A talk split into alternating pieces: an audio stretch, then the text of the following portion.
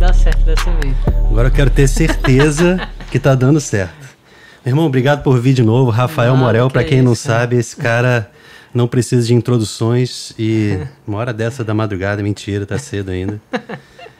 Mas eu tinha falado contigo antes é, que eu tenho tanta coisa para falar contigo que acho que eu vou dividir em dois. Primeira coisa que eu queria dizer é que eu não sei se a gente vai abordar muito aqui, Hum. mas você recentemente tem feito um trabalho com o Guto, é, oficina de harmonia vocal. Como é que tem sido esses vídeos? Eu até convidei vocês para vir aqui fazer, mas vocês estão fazendo aonde? Estão fazendo lá no, no Guto? Não, a gente tá fazendo. Estamos iniciando um projeto, né? É. No laboratório, mas a gente faz as gravações no Lúcio. Que ele tem um Ah, estúdiozinho. Ele tem um estúdiozinho pequeno lá. E a gente vai fazendo as gravações da, do, do nosso curso de, do laboratório de harmonia vocal. Eu né? chamei de oficina, mas é. É, laboratório. É, o nome é laboratório porque é justamente tem, tem como maior finalidade exercitar a prática da Sim. harmonia vocal. Não é um, um, um curso de, de técnica vocal, nem de teoria musical ou vocal. É mais de prática. A gente dá uma explanação teórica Uhum. e entra na prática, né, com, com vozes separadas, para o pessoal Então- treinar, ouvir e praticar. É mais. É mais rápido do que se o cara fosse para uma escola para realmente aprender ou fosse pegar um professor de canto. É mais voltado para. Pra obter um resultado é, prático, A harmonia vocal se aprende através da escutando, né? Então, por exemplo, você pode estudar, você que, que entende muito mais do que eu sabe, sabe dizer isso, que você pode estudar a teoria musical, né? Mas é, você não vai saber executar se você não ouvir e tentar encontrar essas regiões. Então, poxa, eu sei tocar teclado muito bem. Entendi como é que as notas são dadas, como é que eu acho a terça e a quinta. Ótimo, isso vai te ajudar a começar. Mas acertar não tem como você acompanhar exatamente no teclado para acompanhar todas as. É, porque As notas. os acordes. Que barulho legal foi esse? Ah, tá. Atualizações. Hum, Os acordes nem sempre têm o mesmo, o mesmo shape, né? Exatamente. Então vamos supor, ah, se eu tenho um Dó maior e o cara que está cantando a base está fazendo a nota Dó, o tenor faria a, a Mi, que é a terça maior, e o contralto faria o Sol acima ou na oitava de baixo. Em geral, são mulheres que fazem na oitava de baixo. Então fica Sol, Dó, Mi, né? Do grave pro agudo, ao invés de Dó, Mi, Sol. Mas nem todo acorde tem esse shape. Às vezes você- esse, esse, esse contralto vai mais para cima um pouquinho. exatamente. Ou às vezes é um acorde que tem uma quarta, então o cara que faz o tenor, às vezes tem que subir meio tom para fazer. ah, vai quatro, três, né? E aí quem entende harmonia é, entende de, de shape mais até, né? Então é importante ter passar por esse básico, mesmo que seja no feeling, né? Eu não- não, sei se vocês explicam a harmonia ou dizer formação de acorde é isso, isso e aquilo. A gente explica o básico, né? A gente não entra a fundo na explicação, porque é um, assim, a gente vai é, passar para as pessoas como a gente aprendeu. E a gente não aprendeu Na teoria, né? na teoria, a gente aprendeu na prática. E nós somos, graças a Deus, hoje, né, pessoas que aprenderam e, e- e executamos dentro da comunidade Shalom Sim. a harmonia vocal. Somos pessoas de referência que, É. que, que ajudam nesse, nesses trabalhos da comunidade, do coral. O Guto ajuda muito né, no coral, a separar as vozes e tudo mais. Eu aprendi com É, o e Guto. cria né? caminhos e tal. E justamente você acabou aprendendo com ele também um pouco desse macete, né? E aí a forma como a gente aprendeu, a gente quer passar para as pessoas, que é uma forma prática, que é você escutando, decorando inicialmente, compreendendo a região, e aí depois a gente fez o caminho inverso. Primeiro a gente foi pegando pelo feeling, e depois a gente foi entendendo, ó, essa nota aqui tem que subir mais, tem que baixar mais, tem que... É, Aí a gente foi exatamente. entendendo a partir da nota. Tanto que o Guto sempre ele pede, qual é, qual é essa nota aqui? Quando a gente está com dúvida, a gente vai para a nota. É. Mas tem já o feeling do que a gente acha que aquela nota já tá pedindo, né? Eu lembro eu gravando com vocês algumas vezes e, e eu tive que começar a aprender é, que, na verdade, depois que a gente para para pensar, é óbvio, eu não tenho que obrigar ninguém a saber a teoria, nem eu sei várias. Por exemplo, quando eu estou com o André no estúdio arranjando, o conhecimento dele de teoria musical é um ano-luz do meu. Então, a gente tem que se, adequar às pessoas e ao ambiente, né? Então, eu lembro de eu gravando, por exemplo, com o Guto e dizendo, não, mas é, aqui é, faz com a sexta ou com a quarta. Não adianta falar faz a nona, faz a sétima, a menor, está fazendo a maior e tal. Porque isso, não estou nem dizendo especificamente o Guto, mas às vezes o cantor não, não sabe por nome, mas por feeling, né? Então você tem que dizer, não, isso aqui é, um, é, um, é meio para cima ou para baixo. É complicado. É um pouco né? mais. Às vezes a pessoa fala pra, pra cima e faz assim, né? Canta apontando pra baixo, tá cantando. disse que eu faço isso. É, tipo, Mas- mais agudo pra baixo. Mas né? é que nem eu costumo dizer que é que nem tocar violão. É. Você pode estudar como toca violão, mas você só vai aprender se você praticar tocar violão. Se você, né, à medida dessa prática, você vai ganhando segurança e vai tocando melhor, né? Então, assim, é esse treino que vai fazer com que eu aprenda a harmonia. Eu posso saber aqui. Mas É. se eu não executar e não entender aqui Ah, qual é a região, certeza, eu não vou aprender. Então, o laboratório é eu treinar, eu entender, decorar, compreender as regiões, treinar o meu ouvido para que eu entenda qual é a região da terça, qual é a região da quinta, qual é a linha que eu devo seguir, dependendo da, da melodia. Então, a pessoa já vai se familiarizando com isso, entendeu? Num curso, por exemplo, a gente já deu um curso também presencial. No curso presencial, a gente fazia a mesma coisa, passava a música e fazia o pessoal estudar as vozes, olha, essa voz é assim. E à medida que a pessoa vai fazendo, ela vai se familiarizando, que foi como a gente aprendeu. A gente não fez aula, a gente não fez uma faculdade, uma formação, nós não temos. Você meio que Nós vai a aprendendo experiência. também a ouvir o que está sendo tocado pelo instrumento, né? Que é Exatamente. importante. Então, você falou essa coisa da, da, da memória muscular, que ajuda você a cantar até quando você não está se ouvindo bem no retorno. Em quantas Isso. situações você está cantando numa missa ou num coro que você não está especificamente ouvindo do jeito que você gostaria, né? Então, é, por exemplo, no- na pior das situações, eu acho que a pessoa tem que ouvir mais até o instrumento de referência, se ela está tocando acompanhada, né? Do que até a própria voz, porque o instrumento é de- que vai dar referência da afinação para que ela adeque a voz dela à afinação. Senão ela pode estar perto, mas está alguns comas fora e vai achando que está afinada. Ela até está afinada na afinação dela, mas não está junto da referência. Então é importante ela ter aquele instrumento. E em muitas situações a pessoa não vai estar sozinha, ou o retorno não vai estar bom, porque o cara do som não ajeitou direito, ou não deu tempo, ou, eh, etc. Né? Mas a memória muscular pode te ajudar a saber, isso aqui é a região que eu quero, É, pelo esse- movimento é que você faz, né? Então, ah, por exemplo, Beethoven, ah, aí já é outro caminho. Ele tocou grande parte da vida dele sem ouvir. Ele, claro que ele nasceu ouvindo, depois foi ficando surdo, porque naquela época qualquer gripe que você pegava, morria, né? Mas ele foi ficando surdo, sabe-se lá por quê? Eu não- quer dizer, eu não sei por quê, não vou dizer sabe-se lá, é ignorância minha. Mas, eh, e ele compôs muito, e as melhores que ele fez, as últimas, eram já não estava mais ouvindo, quase. Então, mas ele tinha a memória das notas, então ele sabia que esse shape aqui fazia aquela nota, essa linha fazia. Mesma coisa a tua voz, de tanto que você mexe, né, com aquele teu instrumento, você aprende a eu preciso ah, aprender a vibrar mais, ou preciso aprender a brilhar, ou, jogar mais para dentro, ou usar mais nariz, ou- isso tudo você é vai por isso que quando a gente vai para estúdio, a gente aprende muito a cantar. Né? Assim, quando a gente vai gravar em estúdio, uma, uma coisa é uma pessoa que nunca foi para um estúdio. Porque no estúdio você vai ver todos os defeitos da sua voz, todos os vícios, você vai identificar tudo que você faz que não é adequado. E dinâmica, de so- soprado, não sei o que, não, vamos cantar mais assim. Ou seja, você aprende a cantar cantando, tentando, fazendo, praticando. E Ao vivo passa batido porque na energia do momento É. você nem percebe, às vezes, o barulho do, do, do momento do público e tal, né?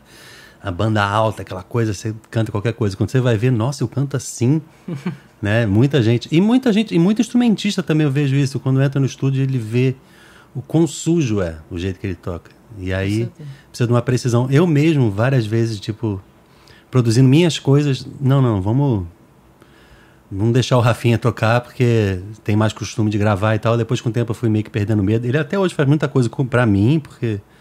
A maioria, porque ele é o cara. Mas eu tive que vencer é, é, esse, é, esse medo de achar. Porque realmente é, né? No estúdio você percebe tudo, fica tudo como se fosse isso aqui, tudo super iluminado, né? E, mas eu acho que tem sido muito bom ouvir umas lives de vocês. O, vocês têm gravado recentemente bastante coisa. É da, da, da- Como é que é o nome? Não é oficina, não. Como é que é o nome? Os, os acapelas, assim. Não, que você falou, vou gravar com o Guto, eu tava achando que essa coisa da harmonia vocal, não foi isso? Recentemente que você tá fazendo. Não, a gente tá com um projeto do Entretons, que são temporadas, né? Ainda Ah. vamos lançar ainda. Ah, é, aí você já tá Surpresa. gravando pra. É, a gente tá gravando, a gente vai lançar algumas temporadas de alguns vídeos, chamar alguns convidados, né? Pra, pra alimentar o nosso canal do Entretons. E o Entretons é Só uma que aí banda. já é Entretons, né? É, é uma banda que você faz Só parte complementa. casamento. É, Mas é exclusivo pra casamento ou já mudou o formato? O foco do Entretons, ele iniciou com a linha de casamentos, né? Assim, Aham. cerimônias religiosas em geral. Então é casamentos, formaturas, a gente fez muitas formaturas do pessoal de medicina, de outras faculdades aqui de Fortaleza, da UFC e tudo mais, Uhum.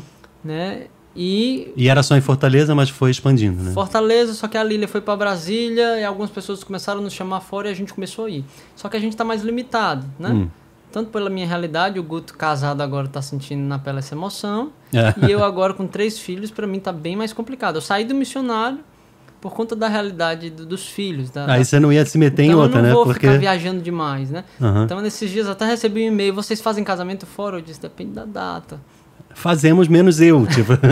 Eu não consigo É. ir, porque assim, é complicado ficar me ausentando. E justamente por isso, né, a gente já entra em outros assuntos. Justamente por isso que eu saí do missionário e não entrei numa carreira solo também, né? De imediato. Mas você desejava entrar e depois foi vendo que não dava, ou você meio que também já não a estava mais afim proposta de. que me, que me foi dada, né? Pela, pela comunidade até foi eu sair do missionário e já engatilhar direto numa carreira solo. Tipo, eu saí É. do missionário em março, abril, se eu não me engano. Em julho eu já não cantei no Aleluia. Mas o plano já era ter alguma coisa gravada para Não, em a julho. meta era eu ir até o final do ano. Ah. Era pra eu ter ido até o final do ano de 2000. No missionário, você tá dizendo? É. Ah, sim. Só que aí a minha realidade familiar já estava muito desgastada. Eu disse, cara, eu tô muito cansado, né? Eu preciso dar um tempo. Chegou o limite, né? Porque eu me lembro que eu fui conversar com Moisés, porque todo mundo que entrava no missionário, Hum. né?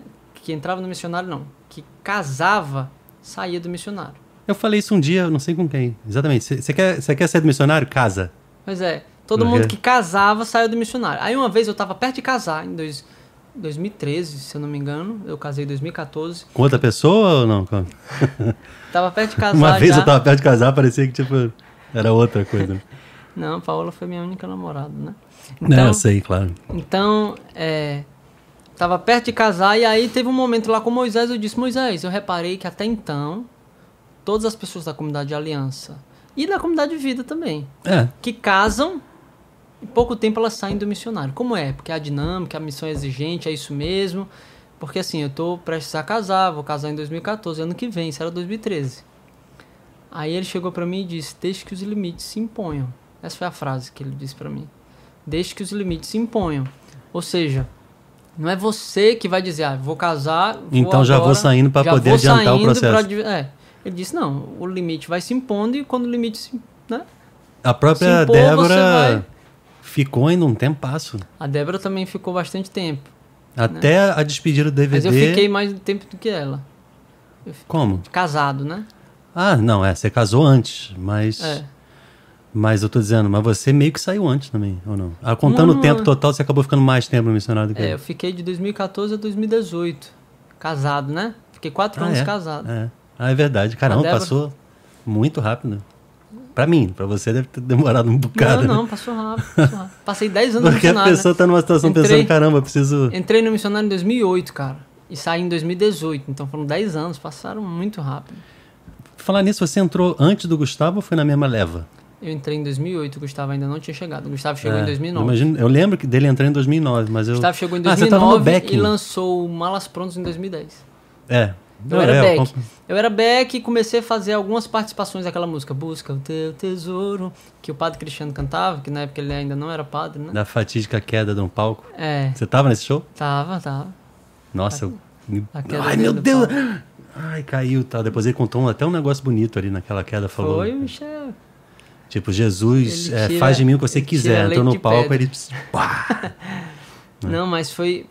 Aí eu entrei como back e aí o padre começou a me lançar em algumas músicas pra eu cantar. Aí eu comecei a cantar Busca Teu Tesouro, comecei a cantar Volto à Casa do Meu Pai, É. né? Que Eu eram lembro. músicas que, que o padre eu cantava. lembro. E eram as minhas preferidas do álbum, assim. Que eram as músicas E que o eu padre só aprendi cantava. e teu ele foi canto, me que é uma botando. sua. Né? É, mas eu não, eu não, eu não cantava. Não, mas tô dizendo das minhas preferidas. É, assim. só pra mim Que eu teu só canto. pude uma vez tocar e foi justamente contigo na Canção Nova. E, e era a que eu mais queria. Não sei porque, assim, eu, eu, é isso que eu uma vez falei contigo. Hum. Ah, o Estrangeiro aqui e outros álbuns, eu tenho uma memória afetiva muito grande. Mais do que as coisas que eu produzo. Tipo, para mim, para os outros pode ser legal, mas para mim é, é, é, o meu trabalho. Que bom que dá certo, tá lindo, maravilhoso e que bom que Deus fez e obrigado, Senhor. Mas a minha uhum. memória emocional, afetiva, tá em outros, outras coisas que não são minhas, né? E, mas tem umas. Não sei se eu estou te interrompendo, mas agora eu estou viajando em outra história aqui. Pode ir. Tem umas que eu que eu tenho um carinho muito grande e que eu pude produzir. Por exemplo, Lado a Lado foi uma música que você fez pro Ronaldo. Foi, não, fui, não fiz sozinho. Foi mas... pro Ronaldo ou foi. Não, na verdade era um espetáculo, né? Foi pro espetáculo a, que a aí falava. estava produzindo um espetáculo que tinha algumas cenas e essa cena aí era uma cena da morte que sinalizava, simbolizava a morte do Ronaldo. O é. momento em que o Moisés vivenciou a morte, né?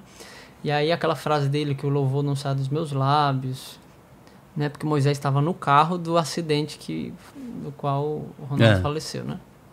Então, a gente, eu acho que era eu, Nicodemos, Ivan, era uma equipe assim de umas cinco pessoas. Sim. Aí compomos o lado a lado, que foi cantado pelo Igor Fernandes lá no, no espetáculo. No espetáculo, como é que é o nome? Encontro, é? Em... Se não me engano, era eu Encontro. Acho que era Encontro. Aí a gente estava falando da música Lado a Lado, do musical Encontro, que foi o primeiro trabalho que eu fiz. É, foi o primeiro? Não, foi o primeiro musical e único, porque depois foi uma experiência tão complicada que eu falei pro Will, cara, não quero fazer musical não. Mas é, foi um dos primeiros que eu fiz com Shalom de produção e tal, e foi meio que no início da minha vida, que eu só tinha feito algumas coisas. E foi, foi um antes momento. Do, do 180 graus? Foi, porque eu fiz o musical Encontro, que eu acho que foi a primeira coisa que eu fiz com o Shalom. Depois eu fiz o CD Príncipe da Paz de Natal. E ah, depois. O Gustavo, vendo o resultado do Príncipe da Paz, ah, faz um single. Aí meio com aquela história do, do missionário de. Será que vão confiar a, a, fazer a produção comigo e tal? Porque tinha, a, tiveram uma boa experiência com o Val, mas queriam mudar depois. A gente foi rezar e tudo. Pois é. Conta um pouco dessa história. Como é que foi isso? Você lembra? Lembro, a gente teve a experiência, quem, quem produziu os nossos CD era o Christian, né? E a gente queria inovar, queria uma, algo novo, né? Uma produção nova. Hum. E diante dessa necessidade de uma proposta nova, a gente buscou o Val Martins, que é muito conhecido, né? É. E aquela propaganda de ser o produtor da Xuxa. É, Grammy e tal, né? e aquela coisa. E já tinha produzido assim, a Celina e tal, outras pessoas. Aí a gente ficou, poxa, mas aí ele é bom em lua de cristal, né? Mas missionário. Ele fez Xuxa só para baixinhos dois, uma coisa assim, né? lua de cristal, maravilhoso. Mas, mas foi, missionário, legal, né? será que vai dar certo? Aí a gente rezou e tal. E, não, vamos lá, né? Ele é uma pessoa renomada, experiente. conhecida, experiente, vai dar é. certo, vamos lá. A gente apostou e saiu um, um, resultado bom, né? Assim, deu uma diferença, deu um. Né? Eu gostei, cara. Aí a gente estava com ele, aí a gente pensou, vamos permanecer nele ou vamos mudar? Na época que você chegou na parada, né? Aí é. a gente foi rezar, porque tinha a segurança do trabalho que já foi executado, que a gente é. sabia como era, era, e algo novo, porque a única coisa que a gente tinha sua era o Príncipe da Paz, que é um CD de Natal. É, que eu tinha feito outros, mas não tinham muita importância para poder é. ser de referência, assim. Aí o núcleo do missionário se reuniu, é. eu, Guto, Gustavo, é... Débora, não sei se a Débora já estava na época. Acho que sim. Porque quando a, gente... a gente foi fazer o 180 graus, ela já gravou, né? Só aí que aí eu lembro da história. Rezou, e é. Deus falou pra gente arriscar no novo.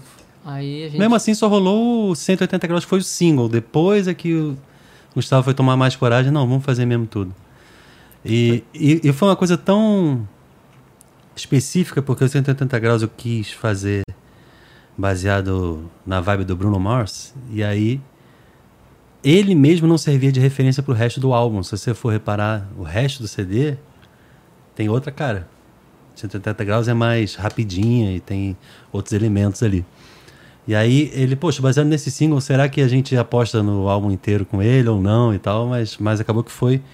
E eu estava falando com a Tiziana de Paulo um dia desses que, como essa coisa da pedagogia de Deus, com cada um é de um jeito, né? Para mim, Deus me ajuda a entrar aos poucos e me adaptando. Por exemplo, o Malas Prontas, que foi produzido pelo Val Martins, foi uma oportunidade para mim de aprender vendo. Aprender uma coisa que eu já fazia, mas aprender mais, porque é um cara mais experiente. E eu poder ajudar também ele a, a terminar o arranjo, dando sugestões e a mixagem também. A, foi muito importante eu estar junto para poder pegar a sonoridade que a gente gostaria que tivesse e tal, né? Os solos de guitarra bem na frente, botar o hatch mais brilhante e tal, coisas assim, detalhes técnicos, mas que no final dão uma sonoridade. E, e para mim foi importante passar por isso do que se eu tivesse caído de cabeça numa produção sozinho. Por exemplo, o Um Só Corpo do Shalom, que é o CD 30 anos de, de, de liturgia, já, eu já poderia ter feito. Na verdade, a gente participou da composição e eu até gravei vozes, mas quem produziu foi o Christian Lopes. E para mim foi bom também ainda ter entrado de uma maneira que eu pudesse observar e participar só da, da composição para depois pegar Uhum. e fazer o 35. E, e eu prefiro até. Então eu lembro do, do Rafinho, o Rafael Pereira, dizendo: Poxa, mas você não acha que, que eles podiam ter confiado em você, o Malas Prontas? Aí eu dizendo: Não, acho que realmente cada coisa em seu tempo, né? E, e eu vejo um pouco isso em você, por exemplo. No estrangeiro aqui, você não era da banda. Não. E você talvez fosse só do Ministério de Música. Não sei, é porque você era tão novo, né? Mas você já eu era acho, com eu acho que é 2006. seis. é. 2006. Você tinha quantos anos? Aqui. Eu tinha 16 anos. É. Mas você já era compositor e já tinha feito, por exemplo, Não Temerei, que é uma É, música já- incrível, No CD estrangeiro aqui tinha duas composições minhas, né? Não temerei só pra mim teu canto. só pra mim teu canta. Que eu fiz com 14 anos, né? Não temerei só pra mim teu É, canto. não sei, não tem explicação. Só pra mim teu canto teve uma ajuda do padre, uma ajuda significativa do padre. Vem sobre mim, Cristiano. né? É. É, a gente falou da outra Cristiano. vez e não deu certo porque não ficou a gravação, mas essa parte é muito a cara É. dele. Teve uma ajuda, ele deu um up assim na música, né? É. Mas o Não Temerei toda, assim, sem nenhuma alteração, é a letra que eu fiz, né? No 14 anos, diante de uma realidade lá de um, um amigo nosso do Projeto Juventude que faleceu. Aham. E aí eu fui rezar, todo mundo comovido com a história dele, né? É, o irmão do Alisson, Irmão do baterista, né? Alisson. Como é que é o nome dele? É... Anderson. É, Anderson, exatamente. Anderson. Eu ia falar. Não, mas é Anderson. Ele era do grupo da Paola. É, Eu não tinha tanta proximidade, né? Nem com o Alisson eu tinha proximidade ainda nessa época. E nessa época você já conhecia a Paola? Conheci a Paola, a gente já tava namorando, a gente namorava Ah, nessa época você já namorava ela? 14 anos? 14 anos, a gente começou a namorar de 14 para 15. Não, não, 14 para 15. Eu não sei se a gente já estava nesse período, não me lembro exatamente o mês. A gente começou a Caramba, namorar em uma maio. eternidade mesmo que você tá com ela, né? A gente, começou, a gente começou a namorar em 2005. Você tá com 42 hoje, então Não, é, assim, você se- tem quase 30 anos de namoro com ela. Tô brincando. Não, 2005, não, talvez isso tenha acontecido em 2004. 2004 para 2005. Talvez, se eu não tava namorando, a gente tava quase. 2004, cara. Que isso? Ah, é porque eu sou 10 anos mais velho que você. Mas tudo bem. 2005 eu comecei a namorar. Com a Paula, né? E foi a Aí isso primeira e você tá com aconteceu- ela até hoje, mas ok, isso é outro detalhe, outra história. É, depois a gente entra nessa É. história aí.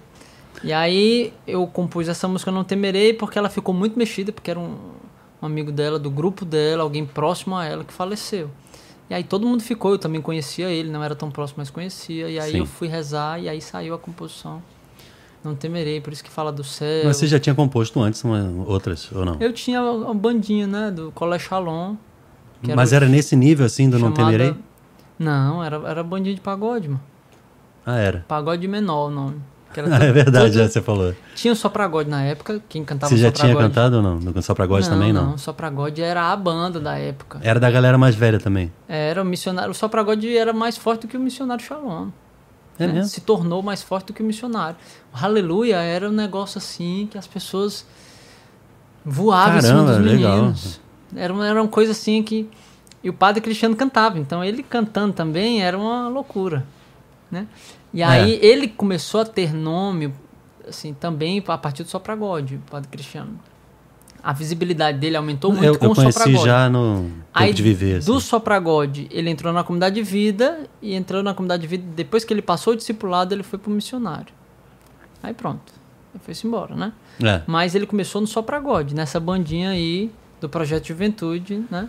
Mas ele começou no Shalom, não? Ele nasceu no Shalom, não? Ele, Não, ele já cantava desde pequeno, É, né? é. Mas assim, a visibilidade assim, dele. é, ficou mais importante, ficou- mais é, oficial Ele foi cantar ali. em palco, ele foi. Se bem que ele já cantava nos pequeninos e tal, mas a visibilidade de você ver o quanto ele cantava bem, né? Tornou mais É. visível a partir do sopragode da banda. Mesma coisa com você que com 11 para 12 já tinha gravado com Isaías, É, mas, mas o, o Shalom 20 anos. antes de gravar no Shalom CD dos 20 anos, na Dança da Vida, né? É. Eu canto. Eu já compunha pra essa bandinha de pagode, que era pagode menor, que era tipo. imitava essa banda do Sopragode. Então a gente era tudo colégio Shalom e a gente se juntou E pra de fazer menor mesmo, tipo, Não, com aí é 10 anos de 10 idade. anos. caramba, é muito tempo de 10 carreira que você anos, tem. 11 anos. E aí eu comecei a compor pra essa bandinha de pagode. É. Tanto que a música que o Sopra... hoje o Sopragode voltou, eh, o Sopragode teve várias gerações, né? E hoje o Sopragode está em alta de novo, né? Graças a Deus o Sopragode está em alta, né? E a música que tá bombando no Sopragode, né? É Ah. Quero Jesus. Essa música é uma das minhas composições na época do pagode menor. E tá tocando hoje? Hoje é uma das músicas assim mais é, mais fortes que o pessoal que tem uma- aquela dancinha que todo mundo dança, que todo mundo gosta. Quando eu soube, quando eu vi, eu disse meu Deus, é a música que tá mais em alta no Sopragode Hoje, tipo- é a minha música que eu fico eu tinha Você acha que 10, isso é 11 bom anos. ou é falta de opção? tipo, Não, eu, fico feliz, né? Porque eles deram encorpada na música, não mudaram letra, não mudaram. Ah. Me, me- vieram me pedir autorização na época. Me lembro que quando acabou o pagode menor e tal, e a gente pode pegar algumas músicas e tal. Ah, e sim. ela foi uma delas que o Sopragode. E- mas isso tem muito tempo, cara. Eu nem sei se os meninos do Sopragode Tem 20 sabem que a música isso. é minha. Hã? Tem 20 anos isso ou não? 20 anos. É, por aí, perto. 15, 20 anos. Não, é, tem uns 18 anos. Mas, cara, é muito tempo. E o. E, e aí você Aí eu fui aprendendo a compor, depois verdade, gravou. né? É, mas é, o que eu ia te perguntar era: vo- você acha que isso tem a ver com uma. Uma coisa natural, tipo, você tem uma afinação natural e aí você tem uma facilidade natural para cantar e aquela coisa com a tua prática você vai melhorando, você vai. é, eu lembro que você tinha uns 17 e foi a primeira vez que eu vi você cantar. A tua voz era ainda mais apertada, porque você era mais novo, então era mais nasal e era mais metal. E até quando você gravou o Malas Prontas, eu ainda sentia muito dessa desse metal na voz. E depois, quando você foi é, ficando mais velho, agora tá um, bem, bem mais. ah, Você acha que isso é controle prático ou é a idade também vai amadurecendo a voz? É, isso isso é uma tudo. coisa, né? Outra Tudo coisa é a composição. Você acha que vem desse mesmo lugar na cabeça, de natural? De onde é que vem essa história? Porque eu não componho nada. Se você Não, me pedir para compor, vai mais ou menos. A gente até fez uma coisa junto ou outra, mas assim. Até o, o jingle do Hallelujah é nosso. É, exatamente. O jingle oficial hoje que tá durando, que todo ano mudava o jingle até a gente fazer um, eu, tu e o, Guto, e o Gustavo, né? Falei, deixa eu pegar esse Ficou. negócio, porque nunca, nenhum ano para. E isso me dava uma angústia, essa coisa de todo ano ser um novo. Eu acho que é mais importante a gente sempre lembrar da música do que nunca decorar a música, porque no ano seguinte já. E eu, acho que acabou eu ficando, faço né? muito por, por feeling, cara. Assim, na- quando eu tinha 10 anos, eu não sabia que eu cantava, mas eu vi aquela bandinha de pagode do colégio, me interessei, eu quis cantar. É, eu escutava Fat Family, que eram as minhas referências, Fat Family. Mas é uma boa referência. escutava Né? Fat Family, escutava Exalta Samba é bom também. Mariah, Exalta. Samba na época, não sei se eu já escutava na época pagode. Só que a- a- hoje eu gosto muito de pagode por isso, porque a, a minha introdução na composição e, no- e na música foi a partir dessa experiência de pagode. Então eu amo pagode Não, também. E, Entendeu? e, e quem acha ruim tá enganado. Tem coisa ruim, lógico, mas. Pois é, eu gosto Mas, muito, é. gosto muito de pagode porque eu, eu iniciei aqui, entendeu? Então É. existe um, um, não sei, uma empatia, um sentimento aí com o pagode. E aí, Inclusive, A minha- no teu aniversário foi recentemente, não foi? foi, foi. A minha, Eu vi uns vídeos você cantando, eu não foi. A pude. Paula ir. fez um aniversário surpresa, aí É. botou uma banda lá de Aí pagode. Ela ficou mandando mensagem, galera, pelo amor de Deus, não Foi fala ótimo. pra ele, mas vai ser e tal. não pude ir no dia, tava doente. Mas assim, a minha experiência com composição, eu não sabia nem que eu cantava. Sabia que eu, eu tentava imitar, eu escutava Fat Family, né? Tentava imitar e sabia que eu conseguia reproduzir, né? Eu aprendi a cantar imitando. Ouvia o Padre Cristiano, tentava, pegava as coisinhas que ele fazia É, e ficava tentando aprender e decorar e fazer igual a ele, né? é. Aí as pessoas, você não vai ficar com uma voz igual a dele? Eu disse, não sei, Meu sonho. Né? Se eu ficar é Vai maravilhoso. ser ótimo, aí eu faço o meu e ele faz o dele. Mas, eu- mas a gente aprende a cantar É. assim, né, É, cara? claro. Imitando e talvez até pareça um pouco inicialmente, mas depois a gente vai criando uma identidade vocal. Não tem como ficar igual. Por mais que você tente. Você é uma e eu pessoa sou e ele é nasalado. Eu me lembro que o de Fábio chegou uma hora. Quando eu entrei no missionário, ele chegou "É, você tem que tomar uma decisão. Você vai fazer desvio de septo, vai ou você vai, ou você vai assumir o seu nasal. Eu disse, rapaz, eu sou muito jovem, não, tô, não tá me incomodando Você não tanto. tem um não certo tô- desviado, não? Eu tenho um pouquinho. É. Quando eu fico entupido desse, desse lado aqui, eu só Ah. Não, o meu é torto de ver. O seu eu não consigo ver assim. E o meu eu já fiz e voltou. Vixe, Maria. Não, o médico falou, ó, pode ser que volte. Eu, não, não faz comigo não, cara. E foi particular que eu não, paguei, eu tenho tipo... um desvio leve. Quando eu fico entupido de um lado, eu sinto um pouco mais de falta de ar do que de outro. Eu quando deito Quando eu fico dormir, então... entupido desse daqui, eu nem percebo que eu tô entupido, entendeu? Então é muito aberto, então. Aqui de fora não dá pra ver. Eu nem percebo. Vale, eu tô entupido, nem sabia. Ah, é desse tá. jeito. Então minha voz é um pouco nasal, né? Assim, um pouco não, um pouco bastante. Não, mas era muito naquela época. Era mais, né? Era mais. Agora é um, tá, tem uma característica aí. Mas aí eu disse, não, deixa esse nasal aí, não vou mexer nisso agora não. E aí É. eu deixei o nasal, e aí fui aprendendo. A composição, pra mim, ela é muito do... Eu rezava, né? Não era, não era uma coisa muito planejada, assim. Vamos lá, eu vou fazer o refrão, vou fazer a estrofe, vou... era algo mais de, de fino, de sentimento, entendeu? Aham. Então eu escutava, eu ia tentando rimar. Eu rezava e começava a tentar rimar. E aí ia saindo. Às vezes eu não sabia nem qual, era, o- qual seria o tema. Ah, Eu não, eu não predefini o tema da música, não. O John Mayer, a primeira música que ele fez foi tipo com 14 anos também. É aquela Your Body is a Wonderland, que é sensacional pra idade que ele fez. Até hoje é ótimo. Mas eu acho que as pessoas nascem com isso. Porque. É, não temerei, não temerei. Eu sentei pra rezar, peguei o violão, comecei a tocar, rezava e, e ia tentando rimar na minha cabeça, traduzir aquele sentimento que estava dentro de mim. Mas eu não sabia que eu ia falar sobre isso. Não, não existia uma estratégia. Eu vou compor uma música e a música vai falar sobre isso. Não existia isso. Eu, eu vou me deixar levar aqui por esse sentimento e vou tentando rimar e botar pra fora isso aqui que tá dentro de mim. Não, então é. É, é algo, é algo assim. É, é dom de Deus porque não dá É, pra é um- explicar. É um, é um dom de Deus no qual, às vezes. Lógico, Moral, você nunca fez com um tema? Já fiz. Né? Mas você mesmo já pediu, Morel, faz uma música com. Mas você faz. com eu faço, mas às vezes eu, eu digo assim, tu me dá uma referência, como tu já deu. É.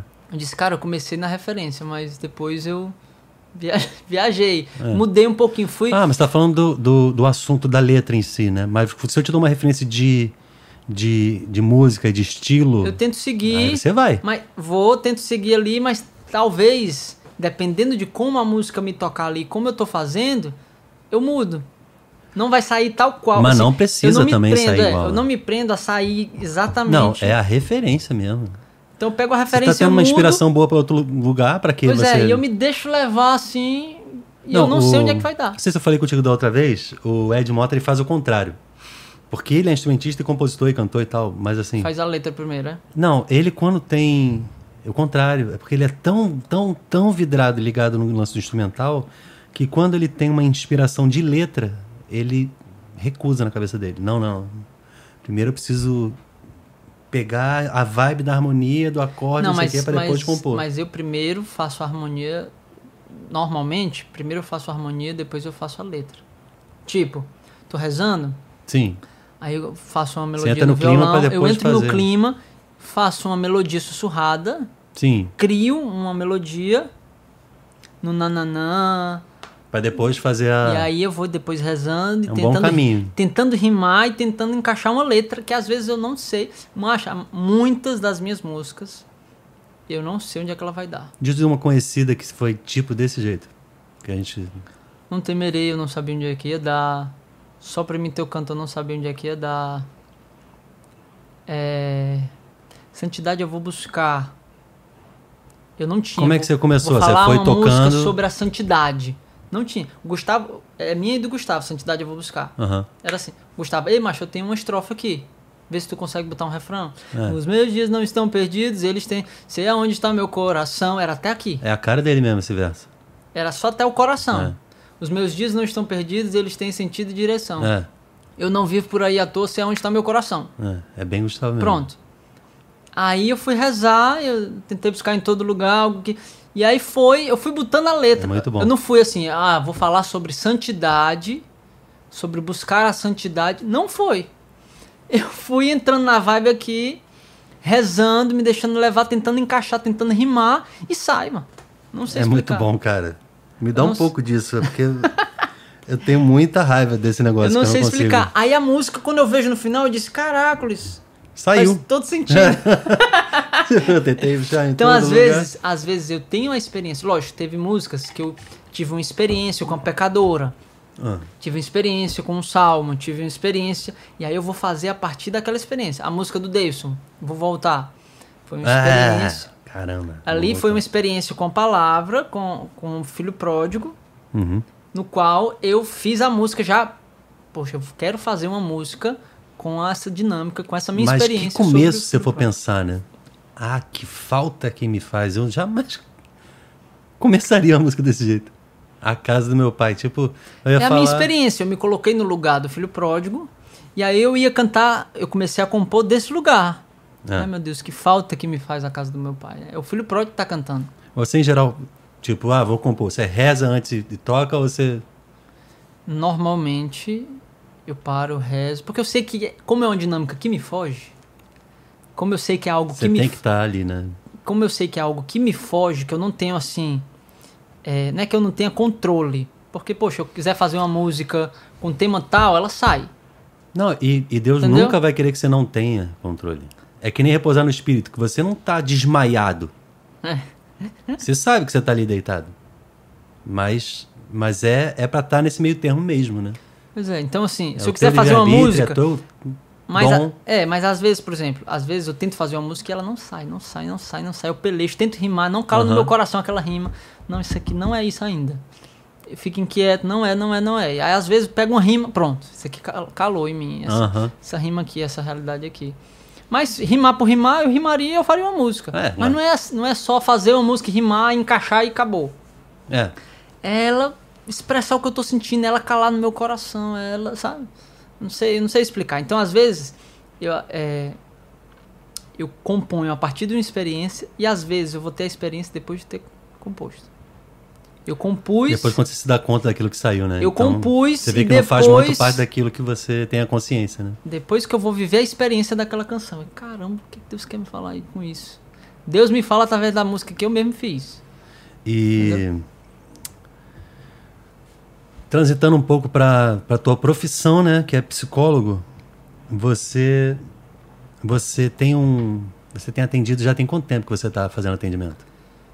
Tem desde 2015, cinco anos, vai fazer cinco anos. Cinco anos. Então você é, teve que teve que aprender a administrar o teu tempo em casa, o teu tempo como missionário que você ainda estava e o atendimento. Mas no começo você ainda não tinha ponto fixo, e horários fixos, né? Você estava meio que tentando.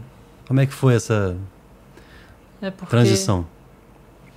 casei em 2014, né? Comecei a me, e me formei em 2014. Então eu casei e me formei. Quando você se forma, você já pode atender ou você precisa Já. fazer uma outra coisa? Não, se formou, você já pode atender. Você tem um diploma, já pronto, vai, vai embora. É, já pode Não atender. tem que tirar uma carteira com Não, tem a. a- uma identificação, porque tipo, Tem o advogado tem que fazer uma prova ainda depois. não, tipo. advogado é particular, né? Você tem que fazer uma prova. Mas eu vou lá no conselho, tiro a minha carteira e acabou. Ah, sim, Tenho o meu CRP certo.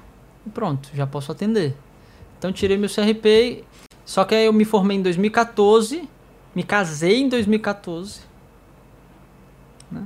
E aí, eu tra- na época eu trabalhava com meu pai, o que me segurou foi isso. Eu trabalhava com meu pai, Fazer o quê? Eh, meu pai tinha uma, uma empresa de piscicultura, criação de peixe, de tilápia. Ah, legal isso. Aí eu era tipo gerente administrativo, Ele né? tinha, não tem mais? Não, aí vendeu. Aí na época isso aí foi o que me ajudou a pagar as despesas do casamento, Hum. né? E tá, tá, tá, tá, tá. Eu me formei e me casei com, com graças a essa empresa do meu pai que eu trabalhava para ele. Depois que eu me formei, eu comecei a trabalhar como psicólogo Uhum. e aí fui assumindo, né, as minhas despesas, aí saí da empresa do meu pai e aí depois ele vendeu e tudo mais. Mas aí eu comecei a atender. E aí eu passava a semana atendendo, fui, fui aumentando os clientes e tal. Aí a semana trabalhando normal e final de semana viajando. Foi isso que puxou. Aí já no início do casamento já veio a Isabela, já veio o primeiro filho. Né? E Hoje você tem três. tenho três, graças a Deus. Mais novinho é o É o Gabriel, cinco meses. Gabriel, que recentemente, não sei se é delicado falar, mas ficou um tempinho na- internado, né? Como é que tá de saúde hoje? Tudo certo, Tá né? bem, passou 29 dias na UTI, porque tinha risco de ruptura uterina, né? Do útero romper, tava muito fino o útero. Isso agrava o, o bebê por quê? Porque existe o risco do útero romper e aí se ele rompe dentro da barriga ali, o bebê morre e a mãe morre. Então Ah, existe risco de vida para o bebê, ah, ele não consegue mais respirar o líquido amniótico É. e tal. existe risco para o bebê e para a Ah, mãe. pra mãe, com certeza. Então o médico disse assim, tá mais É. fino, o útero, seu útero tá mais fino do que um- uma folha de papel. e aí Quando foi... ele abriu, dava pra ver, era meio que transparente, dava pra ver a cabeça dele. Fizeram a cesariana, Aí teve que fazer a cesárea. mas prematuro? Nasceu de sete meses e meio. Por isso que ele ficou, foi entubado, bichinho. Passou 29 dias na UTI, a gente indo lá. Mas hoje ele tá Por quê? grandão, tá tudo bem, né? Hoje tá com cinco meses, graças a Deus tá bem, saudável, graças a Deus. Agora, é, eu, você falando isso, eu fiquei pensando, você. Você ainda passa. Eu não sei se em algum momento você já passou, porque eu passo. Às vezes eu acordo de noite pensando como é que vai ser. Porque eu tenho três filhos. Não só porque eu tenho dois filhos especiais e, e mais uma menina. Será que eu vou conseguir pagar as contas? Você tem isso? Tem, acho que a gente se preocupa, né? Apesar de que eu, assim, no começo eu me aperriei mais. Eu imagino, Depois porque eu ainda fui- mais um missionário que você não recebia, né? Depois eu fui vendo e tocando na providência de Deus, no cuidado de Deus, né? E fui vendo que Deus não me deixava faltar. Porque quando as coisas começam a apertar, né? Aí a gente fica pensando nas despesas, será que eu vou dar conta disso? Será? Porque também pra mim foi muito rápido. Eu tenho cinco anos de casado, tenho três filhos, né? É mesmo? Então, então foi uma coisa muito rápida, no qual às vezes eu paro assim e disse assim, meu Deus, eu já tenho três filhos, né? Mas ao mesmo tempo é maravilhoso, assim. Sim. Quando eu fiz agora o meu aniversário em dezembro, que eu fiz os meus 30 anos, né? É. A Paula até botou uma placa, que era assim, 30 anos, 5 anos de casado, três filhos. Ela botou essa placa porque eu dizia, meu Deus, vou realizar meu sonho, vou ter vou chegar nos meus 30 anos com três filhos, porque eu tinha medo. Hum. Eu tinha medo de não poder ter filho. Olha, porque tem algum problema? É. Não, nunca tive problema. Mas meu pai teve um problema. Meu pai só tinha 10% de chance de ter filho. Ele teve um problema. E aí minha mãe já casou com meu pai sabendo que ele só tinha 10% de chance. Mas você não é filho único. Não. Ele só tinha 10% de chance. E tinha um amigo do meu pai que ele Ah. teve o mesmo problema que o meu pai e ele nunca teve filho. Ah, Então meu pai então tava meio. um pânico, assim. É, então meu pai tava meio assim, vixe, eu acho que eu não vou ter, porque meu amigo aí, Igualzinho, né? igualzinho, não, não tem, não teve e tal. Aí quando meu pai casou, minha mãe casou sabendo, não, vamos casar, seja o que Deus quiser. É. Casou em um, um mês, ela ficou grávida da minha irmã. Em um, um ano passou, ela ficou grávida do meu irmão. Aí ela pensou, aumentou, né? Mandou meu pai fazer o exame. Então, em um ano e meio, mais ou menos, de diferença, ele tinha 10%, né? Tinha 10% só de chance de ter filho. Em um ano e meio ele fez de novo, porque meu irmão, ela estava grávida do meu irmão. E como é esse exame?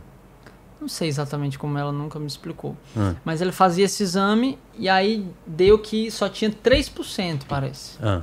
Em um ano e meio caiu de 10% para 3%. E mesmo assim, E mesmo assim, meu irmão. É milagre, Veio né? meu irmão. Dois anos depois, eu nasci, né? Ou seja, eu brinco dizendo que não teve concorrência, que só tinha eu. Mas se em um ano e meio caiu de 10% para 3%, com mais dois anos deve ter, sei lá, caído pode ainda ser mais. que tenha caído né? mais ainda. né? Corre o risco de ter caído ainda mais. Mas mesmo assim, que tenha permanecido nos três é muito. Nossa, já 10 já era absurdo.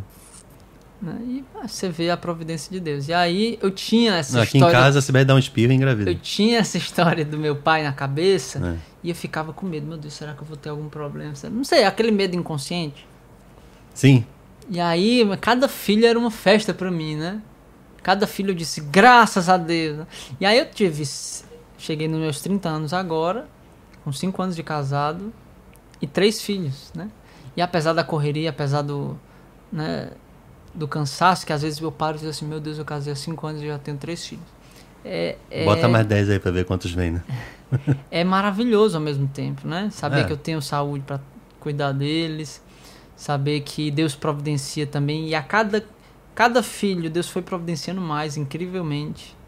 É por isso que Deus não deixou eu me eu me desesperar tanto porque eu fui vendo concretamente a providência de Deus. Não, e eu acho que é fruto de exercício de intimidade com Deus mesmo, porque eu, sinceramente, aqui é meio com um confessionário, porque eu não sei se é porque você é psicólogo, é amigo, é consagrado, e aí eu fico com vontade de falar as coisas, mas assim.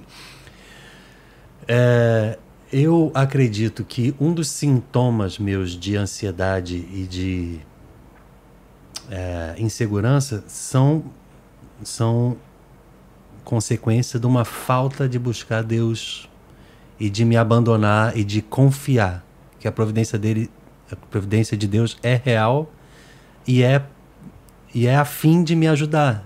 Não é uma providência de Deus que porque às vezes a, a tendência é pensar não Deus Deus está cuidando de tudo, mas não necessariamente quer dizer que isso vai me favorecer. Deus está cuidando de uma história do mundo aí. Às vezes eu vou me ferrar nessa. Mas, por exemplo, eu vejo você, se você tem um sonho de aos 30 anos ter três filhos, tudo bem, por um lado meio que para compensar o medo da história do teu pai, que não é a sua, mas, né?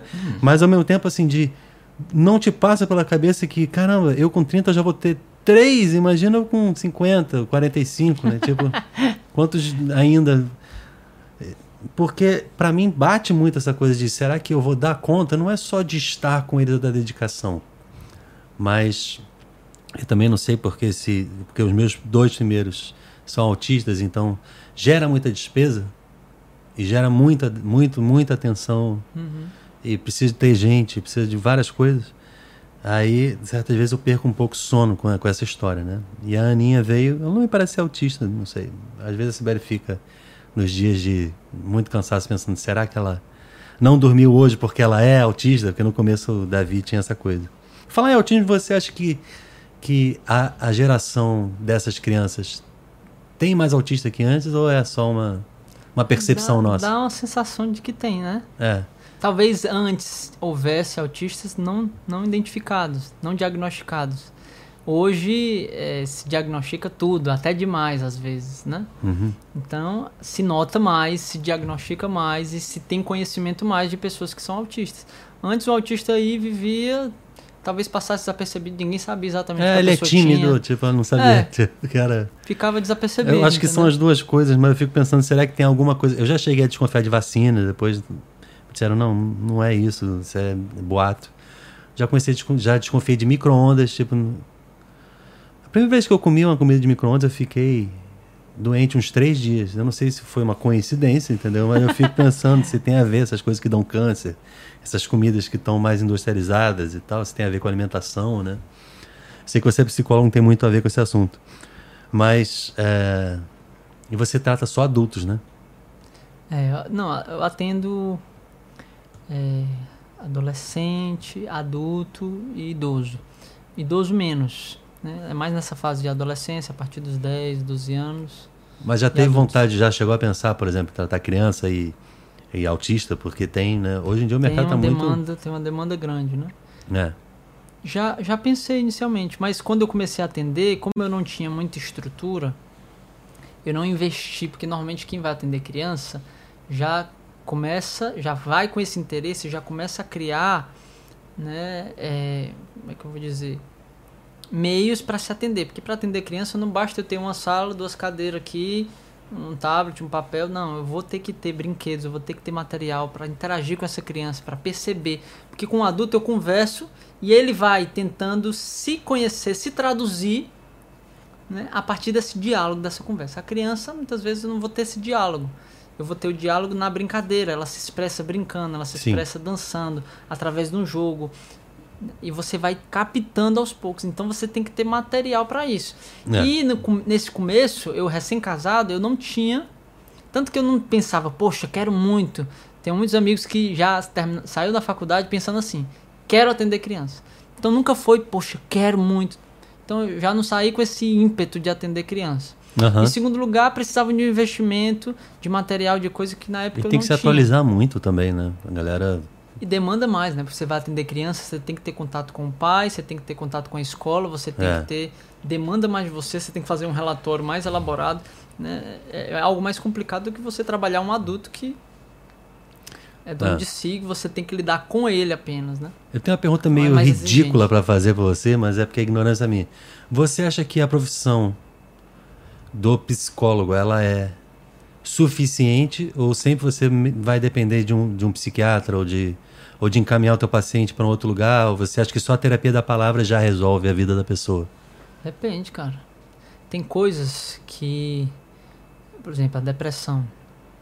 A depressão ela tem um componente biológico, fisiológico e tem um componente psicológico né? Mas que, que, que afeta o, o fisiológico. Pois é, né? então assim, o psicológico ele afeta o fisiológico e o fisiológico afeta o psicológico. É. São áreas complementares. Eu não posso tratar o fisiológico sem levar em consideração as, as consequências psicológicas que aquilo ali traz.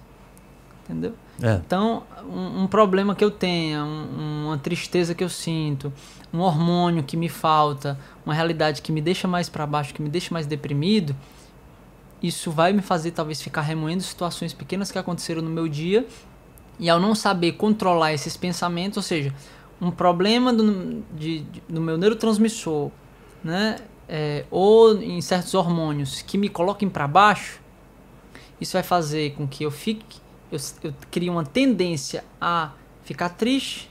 Ao ficar triste, eu vou remoer pequenos problemas. Ao ficar remoendo pequenos problemas, eu já vou é, achar que eu não sou capaz, que eu não dou conta, que eu não vou conseguir. Aí começam a vir problemas psicológicos a partir de um problema fisiológico que foi gerado.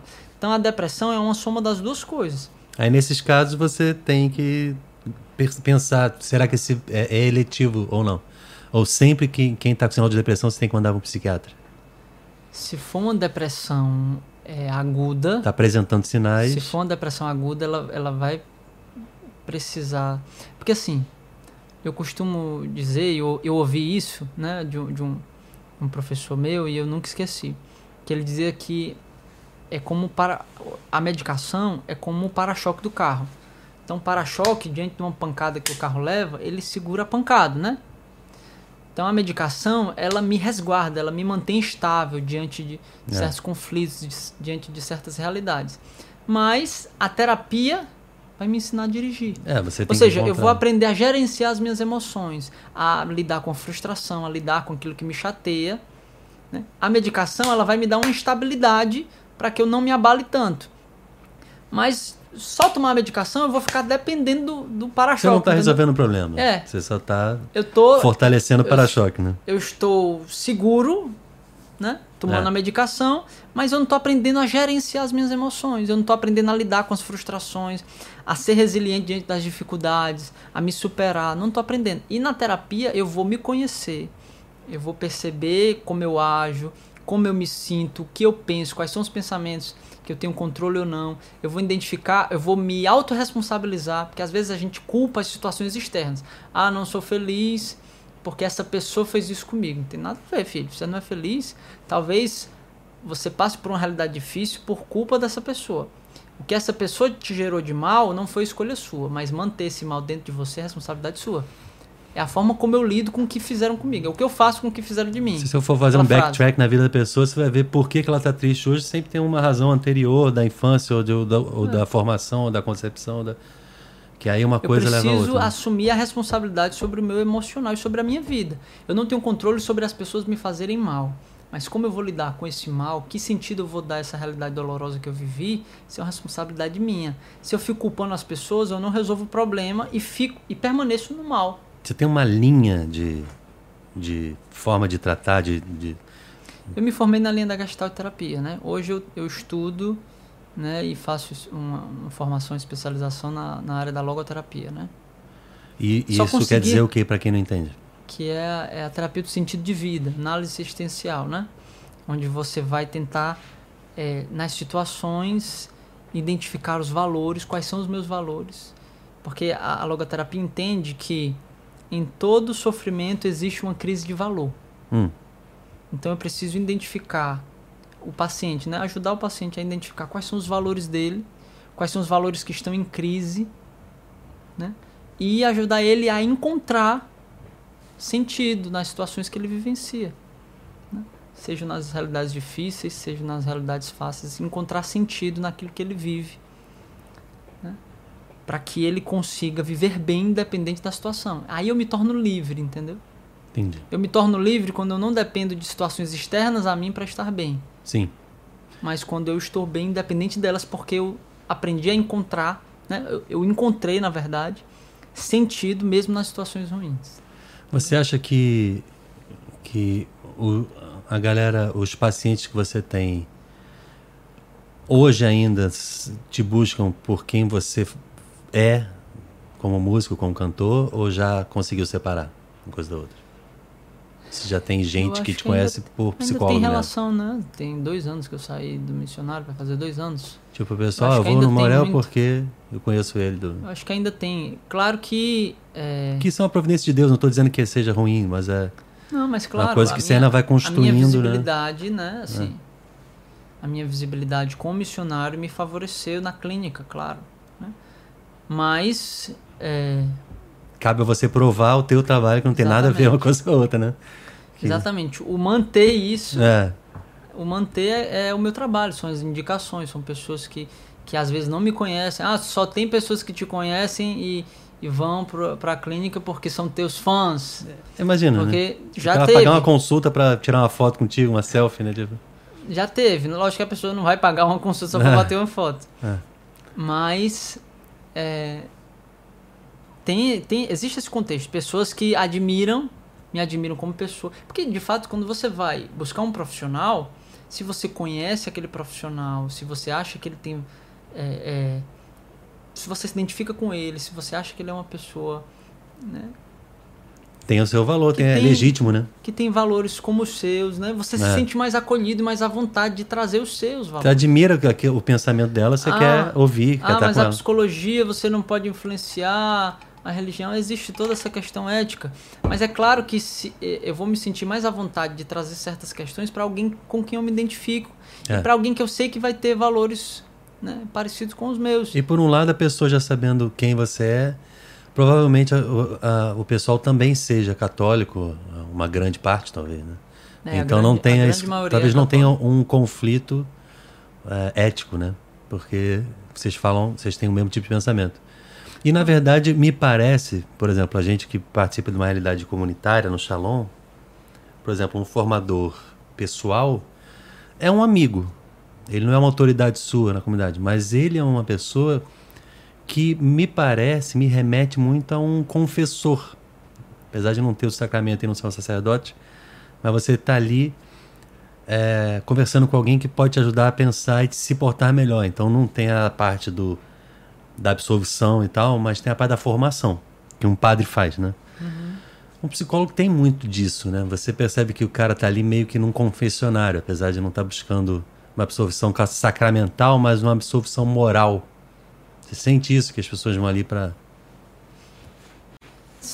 ou só resolver problemas tem esse e tal. contexto, mas é diferente de um acompanhamento, porque no acompanhamento a pessoa ela vai emitir a opinião já sob um fundamento religioso. Então, eu sou acompanhado por uma pessoa, ela vai dizer: Não, cara, isso aqui que você está fazendo não é de Deus, não é bom, é errado, isso aqui não vai te fazer bem.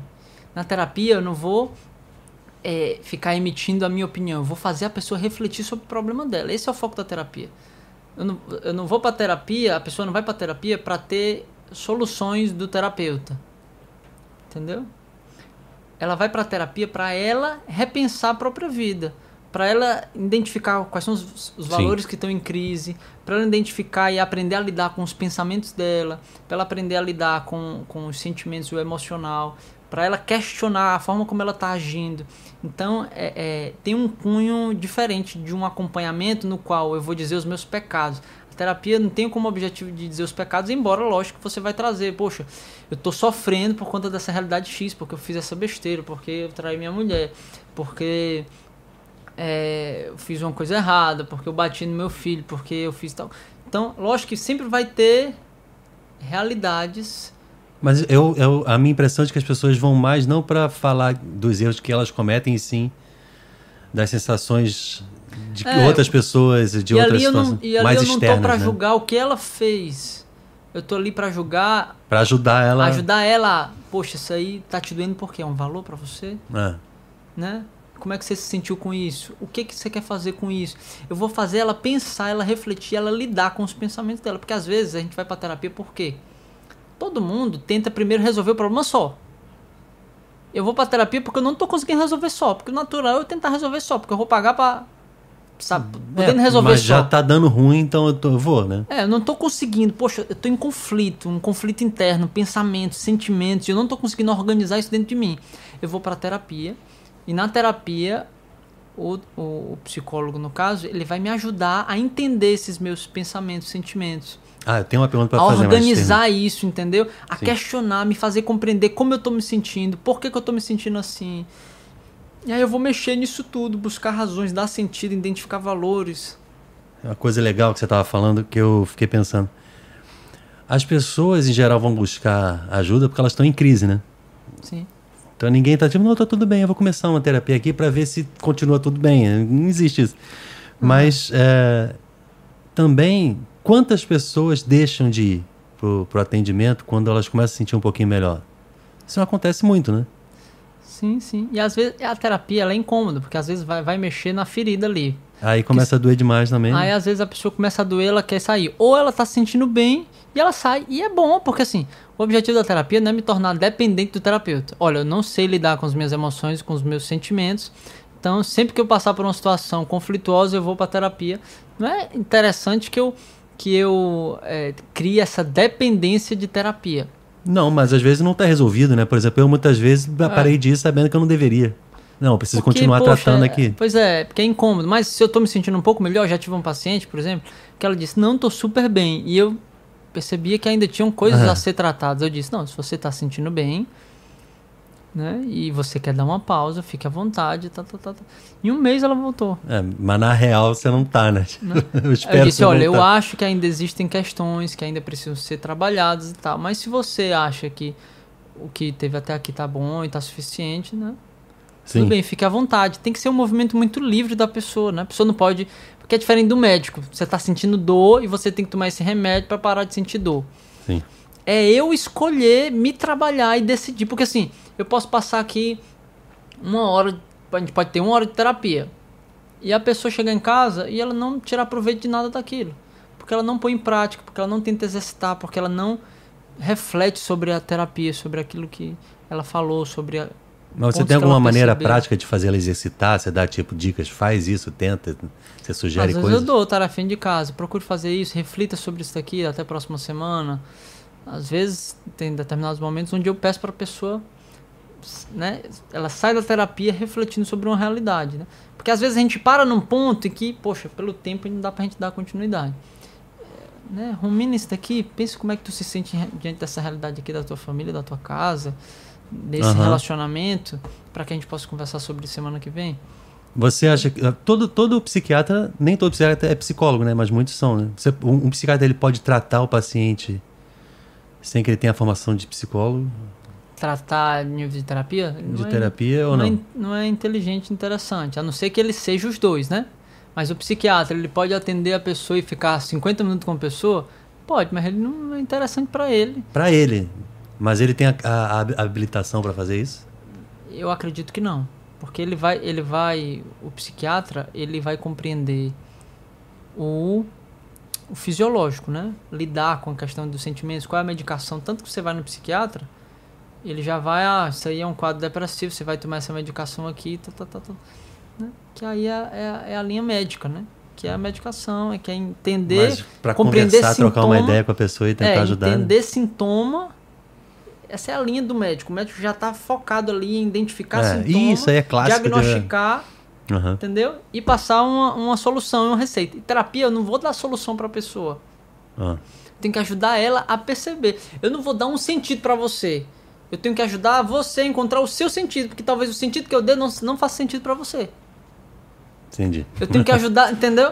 Eu tenho que ajudar você a encontrar o sentido. Ah, mas eu acho que o sentido desse sofrimento que ele tá passando é esse. Mas então você eu vou dizer então, pra ele. mais ouve é. do que fala na terapia, deixa o cara ir falando e descobrindo as paradas sozinho? É, é um. Depende. Ah. Né? Tem certos momentos onde a gente fala um pouco. Depende da linha da terapia. Tem linhas de terapia onde o cara não fala nada, eu deixo só a pessoa falar que é mais além da psicanálise, né? A psicanálise ela deixa, ela cria um mecanismo de associação livre, uhum. onde eu deixo a pessoa no divã ali sentada falando e eu vou só anotando aqui e vez em, de vez em quando eu faço uma intervenção. E o paciente deita ou é sentado? Deitado no divã, ele que escolhe como é que ele vai ficar, né?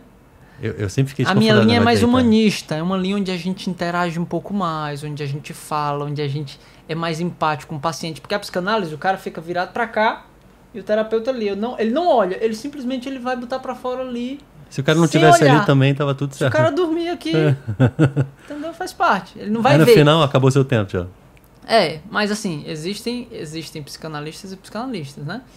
Tem uma, é, uma, é uma técnica utilizada, essa associação, ela tem fundamento, mas tem gente que tem necessidade de interação, de se sentir ouvida, Ah, é. de, de sentir uma interação, né?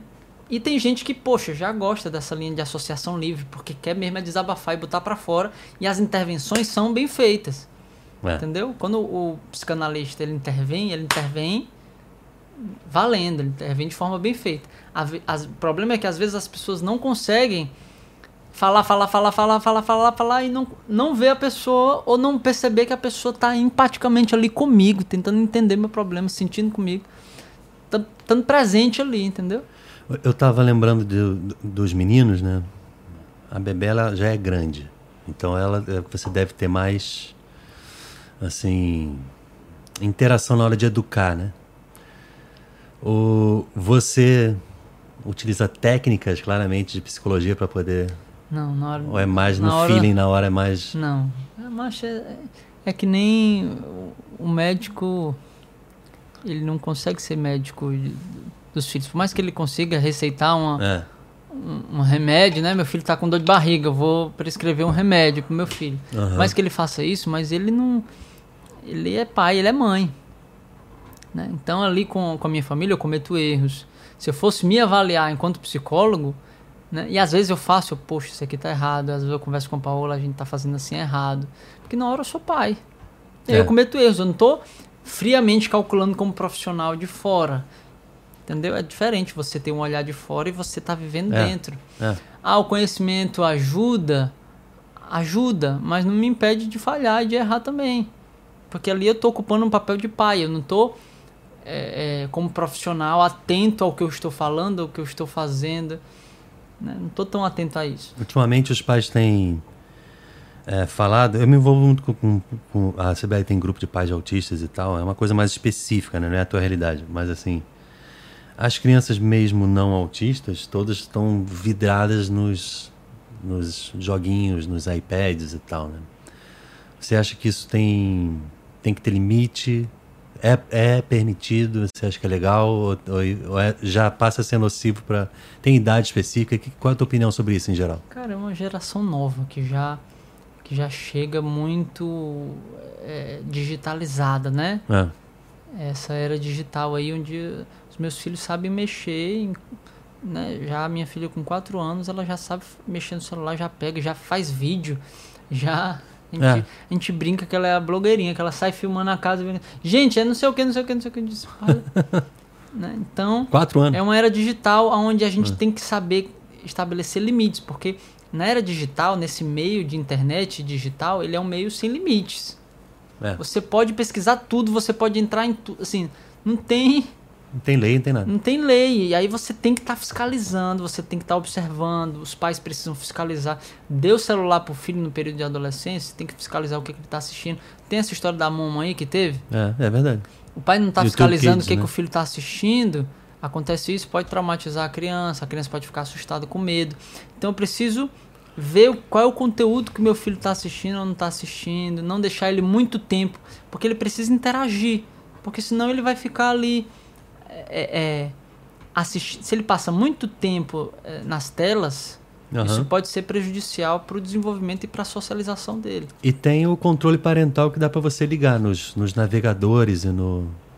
Essa coisa que aconteceu do Momo, se eu não me engano, era no YouTube Kids, que era para ser um aplicativo específico para conteúdo infantil, mas acabou sendo ruim, né? Eu não tenho porque eu fico com medo de acontecer alguma coisa. Mas, mas dá para você sempre ativar o filtro, os filtros até os aplicativos que tem propaganda, você tira e tal. Para poder não expor a criança e toda vez que ela for propagandas procurar. é cruel também. Eu, e eu vou dar, sabe que vou dar uma outra dica que eu aprendi um dia desses. Todo mundo usa o navegador no Google, né? Tem um outro navegador que ele não coleta seus dados e a primeira coisa que esse navegador diz é: nós não coletamos seus dados, ponto. Nunca, ponto. É o DuckDuckGo. Duck que é pato D-U-C-K, duas vezes, DuckDuckGo, G-O. E ele é tão bom quanto o Google que você faz uma busca, ele dá só aquele resultado. No Google você põe uma busca, ele dá trilhões de resultados diferentes, de coisas parecidas, similares, anúncio do lado, sugestões, e ele coleta os teus dados. Ele coleta no teu Gmail os teus dados, ele depois fica jogando para anunciante para poder te sugerir coisas, né? E esse DuckDuckGo não, não faz. Instala, você pode usar no notebook, pode usar no celular, tem aplicativo. Ou você pode botar como página inicial no teu buscador. Tipo, eu abro o Safari, eu abro a, aqui e eu puser como preferência direto o DuckDuckGo, ele entra. E você busca como se estivesse no Google, você nem lembra. É muito melhor. Mas isso também é uma maneira de você... E, e essa e outras maneiras são boas para você controlar aquilo que teu filho vê, porque você pode ativar também o controle parental e nada que seja nocivo para a criança vai aparecer. E até para nós, adultos, você faz uma busca no Google e às vezes ele dá um resultado que não é agradável, que não é conveniente, que é pornográfico, que é não é aquilo que você quer e tal. Então você pode também ativar. Eu acho que você você tem que buscas, né? encontrar né? com relação à criança um equilíbrio. Por quê? Porque nem eu posso privar ela do conhecimento da, dessa questão dessa era digital, das telas. Eu não posso dizer assim, você não vai assistir nunca e você não vai ter conhecimento sobre isso, porque ela vai ser alienada então né, desse mundo e aí ela vai para a escola, os amigos, tudo tem os joguinhos, tem isso, eles entendem, a pessoa vai se sentir excluída. Então nem nem 8 nem 80. Nem eu posso expor demais e nem eu posso querer meu filho vai ser do campo, vai viver no campo correndo e não vai entender nada da era digital. Ele vai ficar para trás também.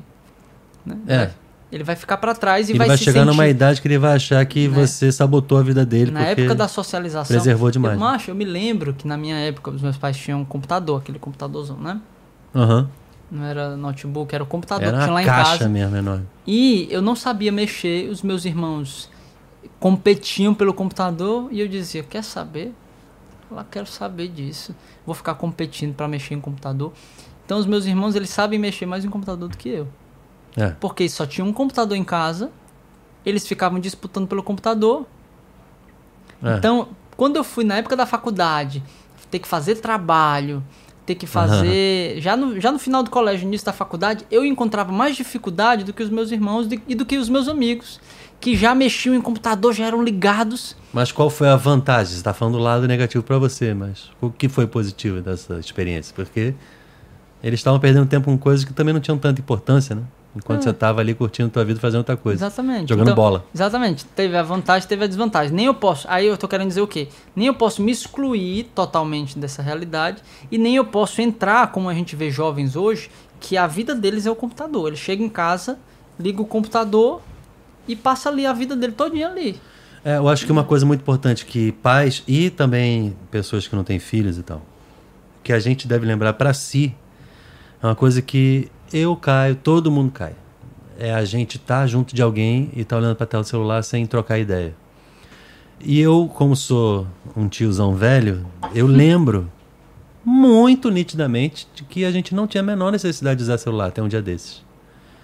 Se você está esperando numa fila, ou se você está num lugar que você não tem nada para fazer, a gente ficava de boa. A gente ficava de boa, é, cara. Qual o problema agora que a gente não, consegue, consegue mais? ficar ocioso mais. Né? Às vezes você está esperando no elevador, você já pega o celular aqui e já fica mexendo. Você está no carro, no final, fechar, você tá... Eu acabei de fechar, abro de novo, que peraí, que, o que é que eu quero aí, cara? É, é isso é o prejudicial do celular, né? Você fica... Pode, pode não, ele gera ansiedade. Você fica esperando alguém responder. Aí se a pessoa demora a responder, você já fica chateado, porque a pessoa demorou tanto tempo para responder.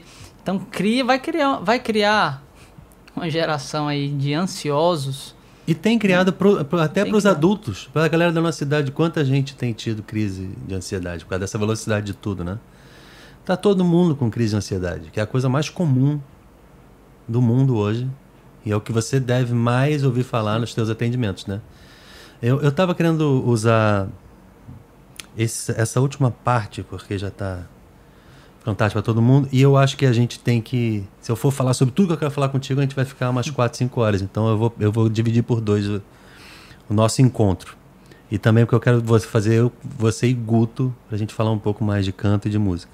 Show. Mas aí dessa vez eu queria perguntar uma última coisa que eu acho que é muito útil, porque assim, se a gente for falar a verdade nua e crua, o problema do jovem é, mais, mais os homens do que as mulheres, mas, mas muito e surpreendentemente também o público feminino é o acesso à internet, as facilidades de assistir pornografia e o quanto isso afeta o resto da vida, não é só a juventude.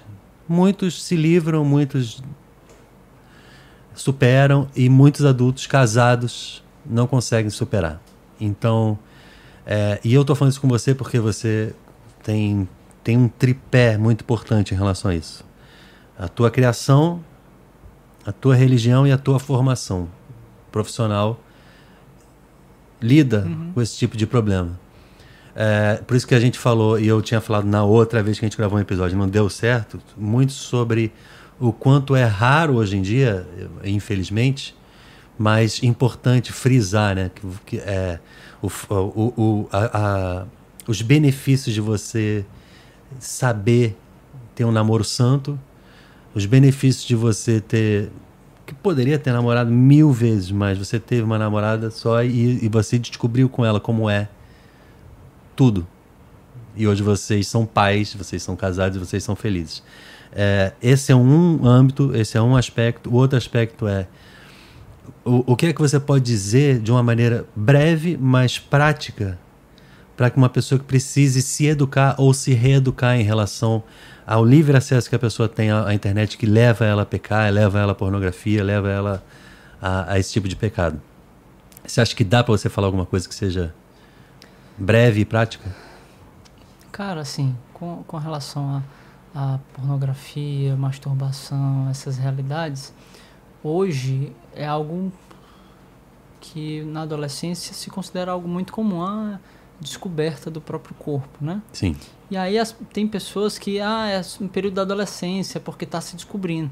Mas hoje, na clínica, eu vejo pessoas que lidam e levam, arrastam essa realidade de, de pornografia, de masturbação, para dentro do casamento como uma forma e ainda justificam, né? Assim, poxa, é, é assim, eu preciso disso para que eu não traia a minha esposa, né? Ah.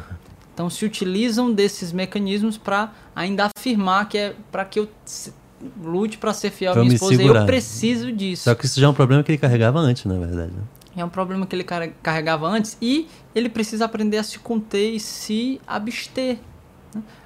A, a questão da, da masturbação e da, e da, pornografia, primeiro essa questão do de, de ferir a dignidade do ato, né? Assim, eu estou expondo, né? Na pornografia é exposto ali algo que é sagrado, né? A vivência sexual que deve ser vivida de forma de forma santa por duas pessoas que se amam, que se entregam uma à outra, né?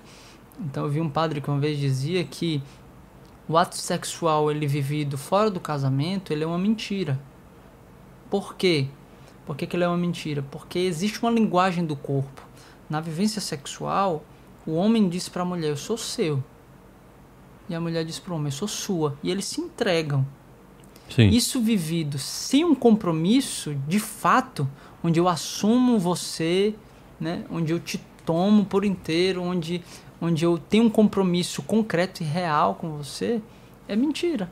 É. Então, porque a gente se relaciona ali, eu sou teu, tu é minha, mas a gente tava só brincando, viu? Cada um vai para sua casa. E afeta uh, o, o, teu corpo, a tua cabeça. Não é só espiritual, eu, é. as consequências, depois eu vejo no céu se dá certo, se não dá.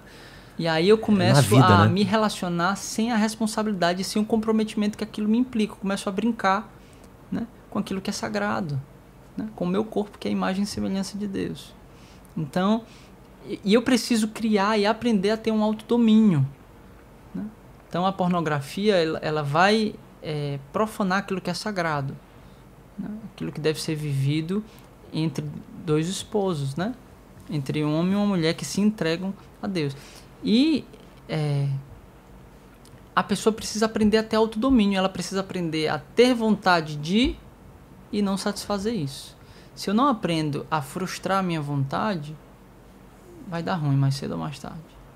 Né? Muitos relacionamentos, muitos relacionamentos que se acabam, que chegam à traição, que che... é porque não houve é, um fortalecimento e o crescimento de um domínio de si diante do que sente. Então eu sou refém do que eu sinto. Eu sinto e não consigo conter essa vontade, fico refém dessa vontade e ajo é, de forma impensada, inconsequente, pensando apenas em satisfazer o que eu estou sentindo. Você acha que isso parece muito com a gula, por exemplo? Sim, tudo a ver. Disseram, a Sibeli até estava dizendo isso, que o, que o pecado entra primeiro pela boca, não sei se isso tem a ver. Sim, porque é não, tudo na mesma não, ordem. Não freia, né? É tudo na mesma ordem, porque quando se propõe o jejum e a penitência, por exemplo, na quaresma, em outros, em outros momentos, né, onde a igreja propõe o jejum, é para que eu me abstenha, é para que eu tenha desejo, vontade e eu diga não. Porque quem manda em mim não é o meu corpo, não, é, não são os meus desejos, não são as minhas paixões. Né? Mas sou eu quem determina aquilo que é bom para mim. Eu sou livre, no fundo, no fundo, a liberdade não consiste em dizer sim a tudo que eu tenho vontade de fazer. Porque, no fundo, é. o mundo denominou. Você é um escravo do, do, das vontades. É, o mundo livre, denominou né? liberdade em fazer o que eu quero com o meu corpo, né? A questão Mas do se, aborto. É. Eu sou livre para fazer o que eu quero. Não, no fundo, o que me torna livre é quando eu sou capaz de não fazer o que eu quero. Aí eu sou livre. Porque se eu não, se eu não sou capaz né, de contra a minha vontade, eu me tornei escravo da minha vontade, refém da minha vontade. É. Então, a pornografia, a masturbação, né, pecados contra a castidade, toda essa dinâmica, o sexo vivido fora do casamento, todos esses contextos, eu preciso me preservar para que eu aprenda a ter autodomínio, para que eu aprenda a ter autocontrole, para que eu aprenda a ter uma relação saudável. Por quê? Porque se eu quero me satisfazer e eu não sei dizer não ao meu desejo, numa situação onde eu não posso ter relação com a minha esposa, que, como é que vai ser? Como é que eu vou lidar com isso? Né? Se eu não aprendo a me abster no período de, de namoro, se eu não, se eu não luto né, por, por, esse movimento, por domar as minhas paixões, os meus impulsos, onde é que eu posso chegar? Aí você vê hoje na clínica, por exemplo, que eu atendo, atitudes impensadas, impossíveis, pessoas que fazem coisas e se arrependem, dizem coisas e se arrependem, né? Porque são completamente... Vai refletindo nas outras áreas é, da vida, vai, né? Porque a pessoa não se freia, não se domina e tal. Exatamente. E, e aí a, a, a questão do que você falou do, do ser escravo das vontades, por exemplo, o, o Moisés que tem a célebre frase eu desejo, eu quero e eu vou, nos escritos, né? Falando desse, desse compromisso que ele quer fazer de consagrar, de entregar a vida a Deus. É interessante porque ele diz o desejo, depois eu quero, que para muitas pessoas pode parecer a mesma coisa, só que, ah, na verdade, o desejo é separado da, da vontade, do querer então, por exemplo, poxa, Morel, eu queria muito não cair nessa tentação, nesse pecado, nesse vício, mas o meu desejo vence. Então, eu desejo e não quero. É diferente, sim, né? E, e, e a partir do momento que a pessoa aprende a, a, a entender e a perceber que tem uma diferença entre o desejo e o querer, você entende a, o conceito de que ser livre não é atender aos desejos, mas é fazer a vontade que é maior, que é nobre, que é que geralmente está voltada para o lado, lado certo, né?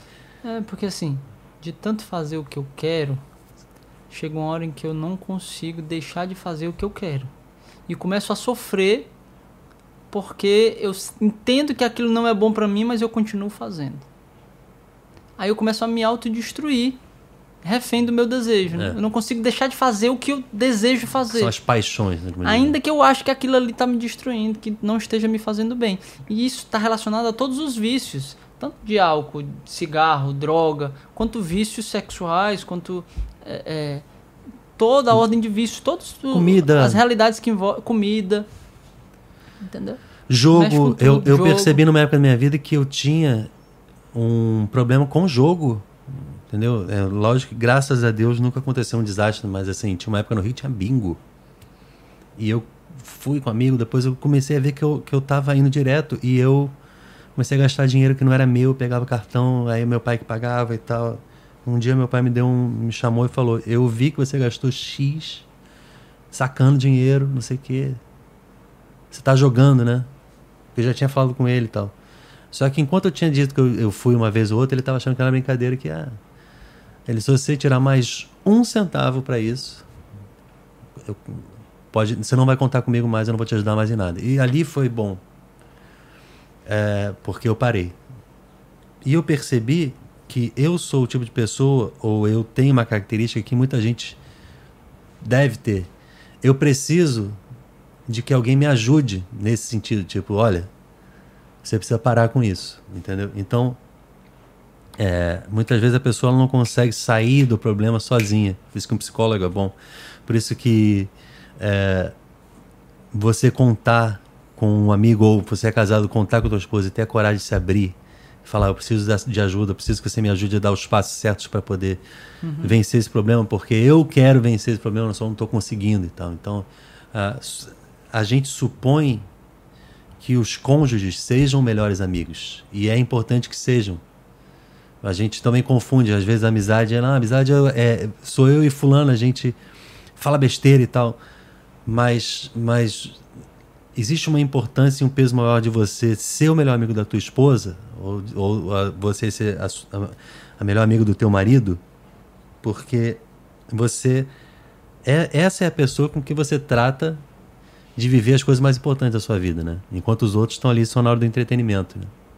E, e é isso que eu estava perguntando se existe, se existem medidas práticas que você pode apresentar. Por exemplo, uma vez um, um, um padre dizendo que ele costuma a sugerir a pessoa que tem um problema assim de, de vício diário de masturbação, aí fazendo uma coisa matemática de é, diminuir um dia. Então, se, se, é todo dia que o cara faz, então não. Hoje não, aí amanhã eu vou. Tipo, mesmo que a pessoa seja permissiva no amanhã, mas hoje, a partir do momento que passa uma semana, depois ela já está três dias na semana não e dois sim. Ou, aí vai aumentando até que ela consegue, consiga se livrar, como se fosse uma coisa de, de tirar um remédio que a pessoa é viciada. Vamos dizer, o cara é uhum. viciado num tarja preta e vai tirando um pouquinho, de pouquinho em pouquinho. Achei interessante. A nível, né? a nível espiritual, isso aí, os vícios, essas realidades, elas vão sendo vencidas pelo jejum e oração, né? Sim.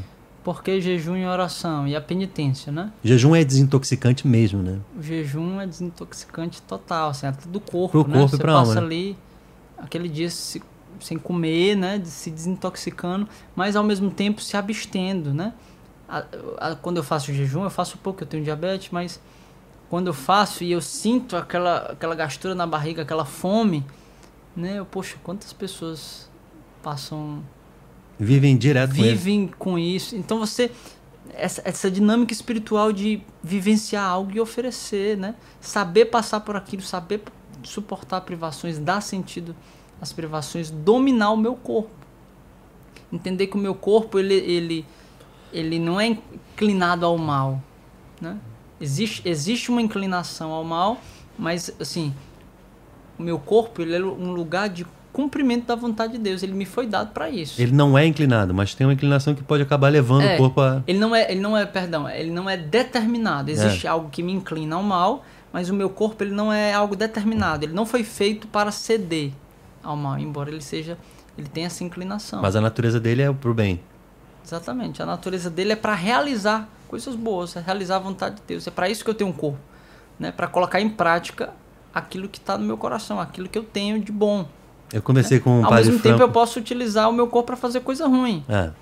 Não, desculpa, eu, eu entrei no meio da tua frase porque eu estava lembrando. Eu conversei com o padre Franco, é, na verdade foi a última, um dia antes dele, uma semana antes dele se tornar padre. Mas ele falou uma coisa muito interessante que é assim, e o, o, o sacerdote celibatário ele vive isso como uma, como é que o sujeito busca? se ele não realiza né, o ato conjugal, ele não tem uma esposa. Ele dá sentido a isso, ele oferta a Deus, mas ele também hum, é, fisicamente, biologicamente, ele preenche a energia dele, a necessidade de, de, de, de dar sentido a essa energia sexual na vivência de coisas boas, coisas belas. Então, funções, trabalho, oferta de vida, se lidar com pessoas, atender confissão, servir a Deus, servir ao mundo. E é isso que é, muitas vezes eu mesmo percebi quando me vi com esse problema e vejo que outras pessoas também que conseguiram superar. Uhum. É, quando a gente está ocupado, a gente não pensa em besteira. Quando você está trabalhando o dia inteiro, você não vai quando não, você está é... desocupado, é como diz é Santa Teresa, tá né? Então, é, um, um sacerdote, um celibatário faz isso. Ele vai se ocupar. Entendeu? É, e no fundo, cara, por que eu falei? É o jejum e a oração. O jejum é que ele vai me educar, educar é, os meus sentimentos, me ensinar a me abster do que eu desejo, dizer não a mim mesmo, a ter vontade de e não satisfazer e não realizar. É. Então ele vai me ensinar a ter esse domínio. E a oração por quê? Porque vence aquilo que eu alimento mais. Se eu alimento mais o meu desejo pelo mundo, esse desejo da minha carne, se eu alimento mais isso, é isso que vai acabar vencendo. Se eu alimento o meu desejo por Deus, É. eu vou criando uma força, Deus vai me concedendo uma graça, né? E isso vai vencendo em mim. Vence aquilo que eu alimento mais. Mas a nível psicológico, eu preciso fortalecer a minha vontade. Como é que eu fortaleço a minha vontade? Aprendendo a passar por privações, né? É, é, desse, pequenas coisas, por exemplo, quando eu pego um paciente que eu vejo que ele precisa fortalecer a vontade dele, que poxa, você não tem vontade zero, ah, eu queria fazer tal coisa, mas eu não consigo. É. Não consigo me mover até aquela direção. Quero muito, desejo, desejo muito alcançar isso, estudar é, é, essa realidade, passar num concurso, mas eu não consigo me mover. Poxa, a sua vontade está completamente fraca. Você sofre porque você deseja algo e não consegue realizar. Né? Sua vontade está fraca. E aí precisa trilhar um caminho de fortalecimento da vontade. Como é que eu vou fortalecer a vontade? Eu fortaleço a vontade me dispondo, primeiro, me alimentando sobre a necessidade que eu tenho de, de fortalecer a minha vontade de fazer aquilo. Então, eu quero passar nesse concurso. Por que, que é importante eu passar nesse concurso? E eu preciso me nutrir dessa necessidade de por que, que isso é importante para mim. Por que, que isso é importante para mim? Por que, que isso é importante para mim? Ao me alimentar disso, o meu corpo vai dizer: ai, eu tô com preguiça, eu não quero, eu não tenho vontade. Fisicamente, eu vou ser tentado a permanecer nesse estado de paralisia, de não me mover para alcançar esse objetivo. Mas psicologicamente eu digo: não. Eu quero por conta disso, disso disso. Se eu mantenho vivo o meu desejo, porque eu alimentei aquilo dentro de mim, eu vou conseguir domar essa minha vontade enfraquecida. Então, eu tenho que aos poucos fazendo coisas que me custam fazer. Deixar de procrastinar, deixar de empurrar com a barriga. Me propus a fazer uma coisa, eu faço. Não fico empurrando com a barriga, porque a procrastinação ela vai mexer com a autoestima, ela vai mexer com, com é, a, a insegurança, torna a pessoa insegura, mexe com a autoestima dela, porque ela não, começa a não se sentir capaz de realizar as coisas. Você falou isso num vídeo um dia, não foi? Foi. E pouco a pouco a pessoa tem que se dispor a fazer algo que ela não quer fazer. Tipo, ai meu Deus, eu odeio lavar louça. Mesmo que seja pouco a pouco, Mas- ela vai fazendo uma vez ou outra até que hoje- ela se acostume, né? Hoje eu vou lavar louça. Essa semana eu vou me propor a lavar louça. Ah, mas eu não vou conseguir ser fiel a isso. Por que não? Eu vou fortalecer a minha vontade me propondo a fazer algo que eu não quero fazer. Então, eu sempre coloco dessa forma: faça algo que você não quer fazer e deixe de fazer algo que você quer muito fazer. É, então você que é a vai... mesma dinâmica do jejum, da penitência, né? É, e, e se você pensa, tem o. Tem o, o. O Morel, tem o Rafael Morel preguiçoso e tem o. O que, que é o vitorioso, né? Eu não posso dar. Não posso dar ênfase, não posso dar trela para esse preguiçoso, é, né? que eu alimentar mais. Tem um americano, David Goggins, que ele é hoje, praticamente ele é um psicopata, porque ele, ele a vida dele é isso. Ele era um cara extremamente gordo, preguiçoso e ele queria virar Marine, que é esses eu não sei como é que é em português, mas esses caras da, da força da marinha que querem ser especialistas e tal, né? E ele só que ele era gordo, enorme e ele não conseguia. Ele tinha que atingir um peso lá. Ele foi se apresentar. O cara falou: Você precisa Emagrecer. emagrecer mais de 100 pounds. Eu não sei com quanto quilos, mas é, vamos dizer que fossem uns 30 e tantos quilos que ele tinha. Só que ele tinha poucos meses quatro meses, três meses, não sei, uma coisa assim. Ele precisava emagrecer que nem um louco. E ele. A primeira reação dele foi chorar, ficar deprimido, comprar um super milkshake no Burger King, um Whopper e ficar comendo e tal. Só que ele começou ali, foi onde nasceu outra, outro, o lado dele positivo que, que ele descreve assim, né? Que começou a desafiar ele mesmo. Eu, cara, e se eu fizesse? E se eu conseguisse? E, e, e, essa coisa foi alimentando. E ele também dizia que ele usava muito o estímulo externo da, da do filme do, do Rocky, o lutador de, de boxe. Ele gostava daquela trilha e, do, e da, da história né, do, do anti-herói que acabou virando vencedor e tal. E ele até hoje. Hoje ele é uma pessoa transformada, ele é fortíssimo, magro e tal. E ele vem, começou a correr maratonas 200 milhas e tal, sem preparo, mas ele sempre foi se vencendo e hoje a vida dele é falar sobre isso e fazer isso. E ele diz, cara, eu continuo usando esse mesmo artifício de. É, ah, então quer dizer que eu tô com preguiça de, como você falou, de lavar louça? Então eu vou lavar mil louças. Eu não vou deixar o preguiçoso me dizer. Eu, eu não. Eu, ah, ah, você não gosta disso? Então eu vou fazer. Eu, eu, o negócio dele é com exercício, tipo, então eu só consigo. Eu, eu, eu, fico cansado quando eu faço 10 barras. Então, ótimo, vou fazer 1.500. Eu tô com sono às 7 da manhã, vou acordar 4. E começa é, ele a desafiar é, ele mesmo. É essa entendeu? lógica. A dificuldade, ela tem duas perspectivas. Ou ela me paralisa, ou ela me desafia. É. Né?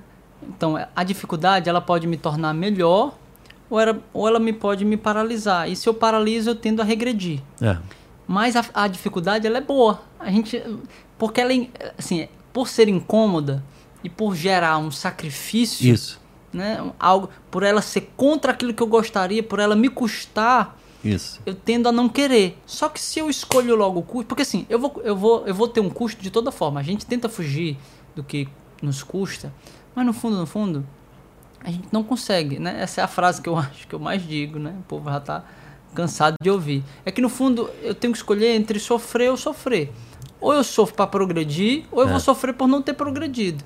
E eu tenho que fazer uma escolha. E vai chegar uma hora que você vai ter que fazer aquilo que você tem Exatamente, que fazer. Exatamente, porque assim, se Ser eu não notado. faço aquilo que eu preciso fazer, porque vai me custar, vai me custar não ter chegado onde eu gostaria de chegar. E vai me custar de toda forma. Exatamente isso que eu encontrei na minha vida. E um pouco parecido com esse cara que eu falei, eu comecei a gerar um mecanismo de positivamente sentir uma raiva de mim. Eu, ah, meu Deus, que ódio que eu não, não fiz o que eu tinha que ter feito. Mas que raiva. E eu comecei a pegar essa raiva e usar de uma maneira positiva para produzir. E ultimamente as melhores e maiores mudanças da minha vida foram frutos dessa determinação de eu não vou mais, eu não vou mais ficar do jeito que eu tô. Que raiva que eu perdi esse tempo. Eu começo a ficar com raiva, de... aí fica o, o bom falando com o mal. Olha só, você perdeu esse tempo todinho e não fez nada. Agora chega. E eu comecei a fazer coisas que é, eu, quando eu assumo, passei 20 e tantos anos fazer. aquilo que me custa e escolho. Porque assim, existe uma diferença. Eu tenho a possibilidade de escolher o que me custa ou fugir do que me custa, mas no fundo vai me custar. Essa fuga vai me e custar. Custa coisas piores muito e pior. muito pior. Então, o grande um desafio, de. O grande desafio é saber que isso aqui me custa e eu escolher. Quando eu escolho, isso passa a ter um peso até diferente. Nem me pesa tanto. Porque e é a recompensa é boa também. E a né? recompensa é boa, eu tenho resultado. Então eu costumo dizer que é o, é o amargo e o doce. Foi a referência que eu, que eu usei também para compor aquela música, né? Uma das músicas que eu compus que a Sueli gravou, que é a Doçura Sem Fim. Ah, Transforma o que é amargo em mim em doçura sem fim. Que foi uma experiência com essa dinâmica de que eu, eu vou escolher o amargo, né? Eu vou escolher o amargo que se torna doce, o amargo de ir contra a minha vontade, de, de fazer aquilo que me custa, mas um amargo que vai que é doce, que faz eu me sentir bem, que faz eu alcançar os meus objetivos, ou eu vou escolher o doce de fugir, de ceder aos meus desejos, de fazer o que eu quero, mas um doce que vai se tornar amargo. É amargo. E que não, talvez não vai me fazer crescer e não vai me levar a lugar nenhum. O desafio é escolher o que me custa parar de fugir e tomar a decisão de escolher logo a parte difícil. Porque se eu passo a parte difícil, o que que fica? Fica a parte mais fácil. Se eu superei o que, o que para mim era mais difícil, é que nem uma pessoa que está na faculdade está fazendo um trabalho. É. Aí a gente fica fugindo da parte difícil do trabalho. Se eu fico fugindo logo, aquilo, né? Se eu faço logo a parte mais difícil, eu vou ver que ela não é tão difícil como eu pensei. E depois vai ficar a parte mais fácil e eu vou me sentir super bem. É. a parte boa. E eu vou me sentir super bem porque acabei super rápido. Agora se eu fico, não, vou fazer mais fácil, vou fazer mais é. fácil, vou fazer mais fácil, deixar difícil. Por final, talvez eu faça o trabalho de forma mal feita porque eu deixei a parte mais difícil para a última hora. E outra, a gente acaba criando um, um hábito de gostar do desafio. Até porque se a tua vida não tivesse desafio nenhum, ia ser um saco. Não ia ter, não ter graça nenhuma. É bom você superar, né? Até porque quantas vezes você, eu não sei você, mas eu percebo, quando eu atinjo uma meta que eu estava buscando, eu fico muito feliz de ter atingido, logo depois acabou a graça. Porque o legal é, é, é o trajeto, de, é o desafio, é, a, é, é o querer chegar e as dificuldades. Depois que você atinge, você tá, e agora? Tem que buscar um outro, porque já foi. Esse aí agora precisa de um outro desafio. Então você começa a entender que é importante e é positivo você ter uma, uma dificuldade a superar, você ter um desafio, né? É só você mudar o pensamento, o teu jeito de olhar para coisa. E no fundo, cara, não existe realização sem sacrifício. É. Entendeu? Assim, se, um, se a faculdade, vamos supor, se o pessoal fizesse assim, ó. Você entra na faculdade, no curso que você quiser, não tem prova, não tem lista de presença, você vai para aula no dia que você quer e no final de cinco anos você recebe o diploma. Qual é a graça Qual de... seria a realização e a graça que isso me traria? Nenhuma. Ah, mas é sofrido demais a minha faculdade, é sofrido o meu trabalho, é sofrido. Mas sem o sacrifício, sem o sofrimento, também não existe realização. O que me dá realização é a superação dos desafios, da, das dificuldades. Se não tem dificuldade nenhuma, também a realização. É, isso me fez lembrar uma coisa que um americano falou que eu sempre ouço. Ele, a pior coisa que você pode fazer por um jovem é é tornar ele herdeiro, você dá uma herança para ele. Vem um baita de um dinheiro que ele não trabalhou para ganhar, ele não sabe o que fazer, ele não tem maturidade para isso, e isso vai pior do que isso.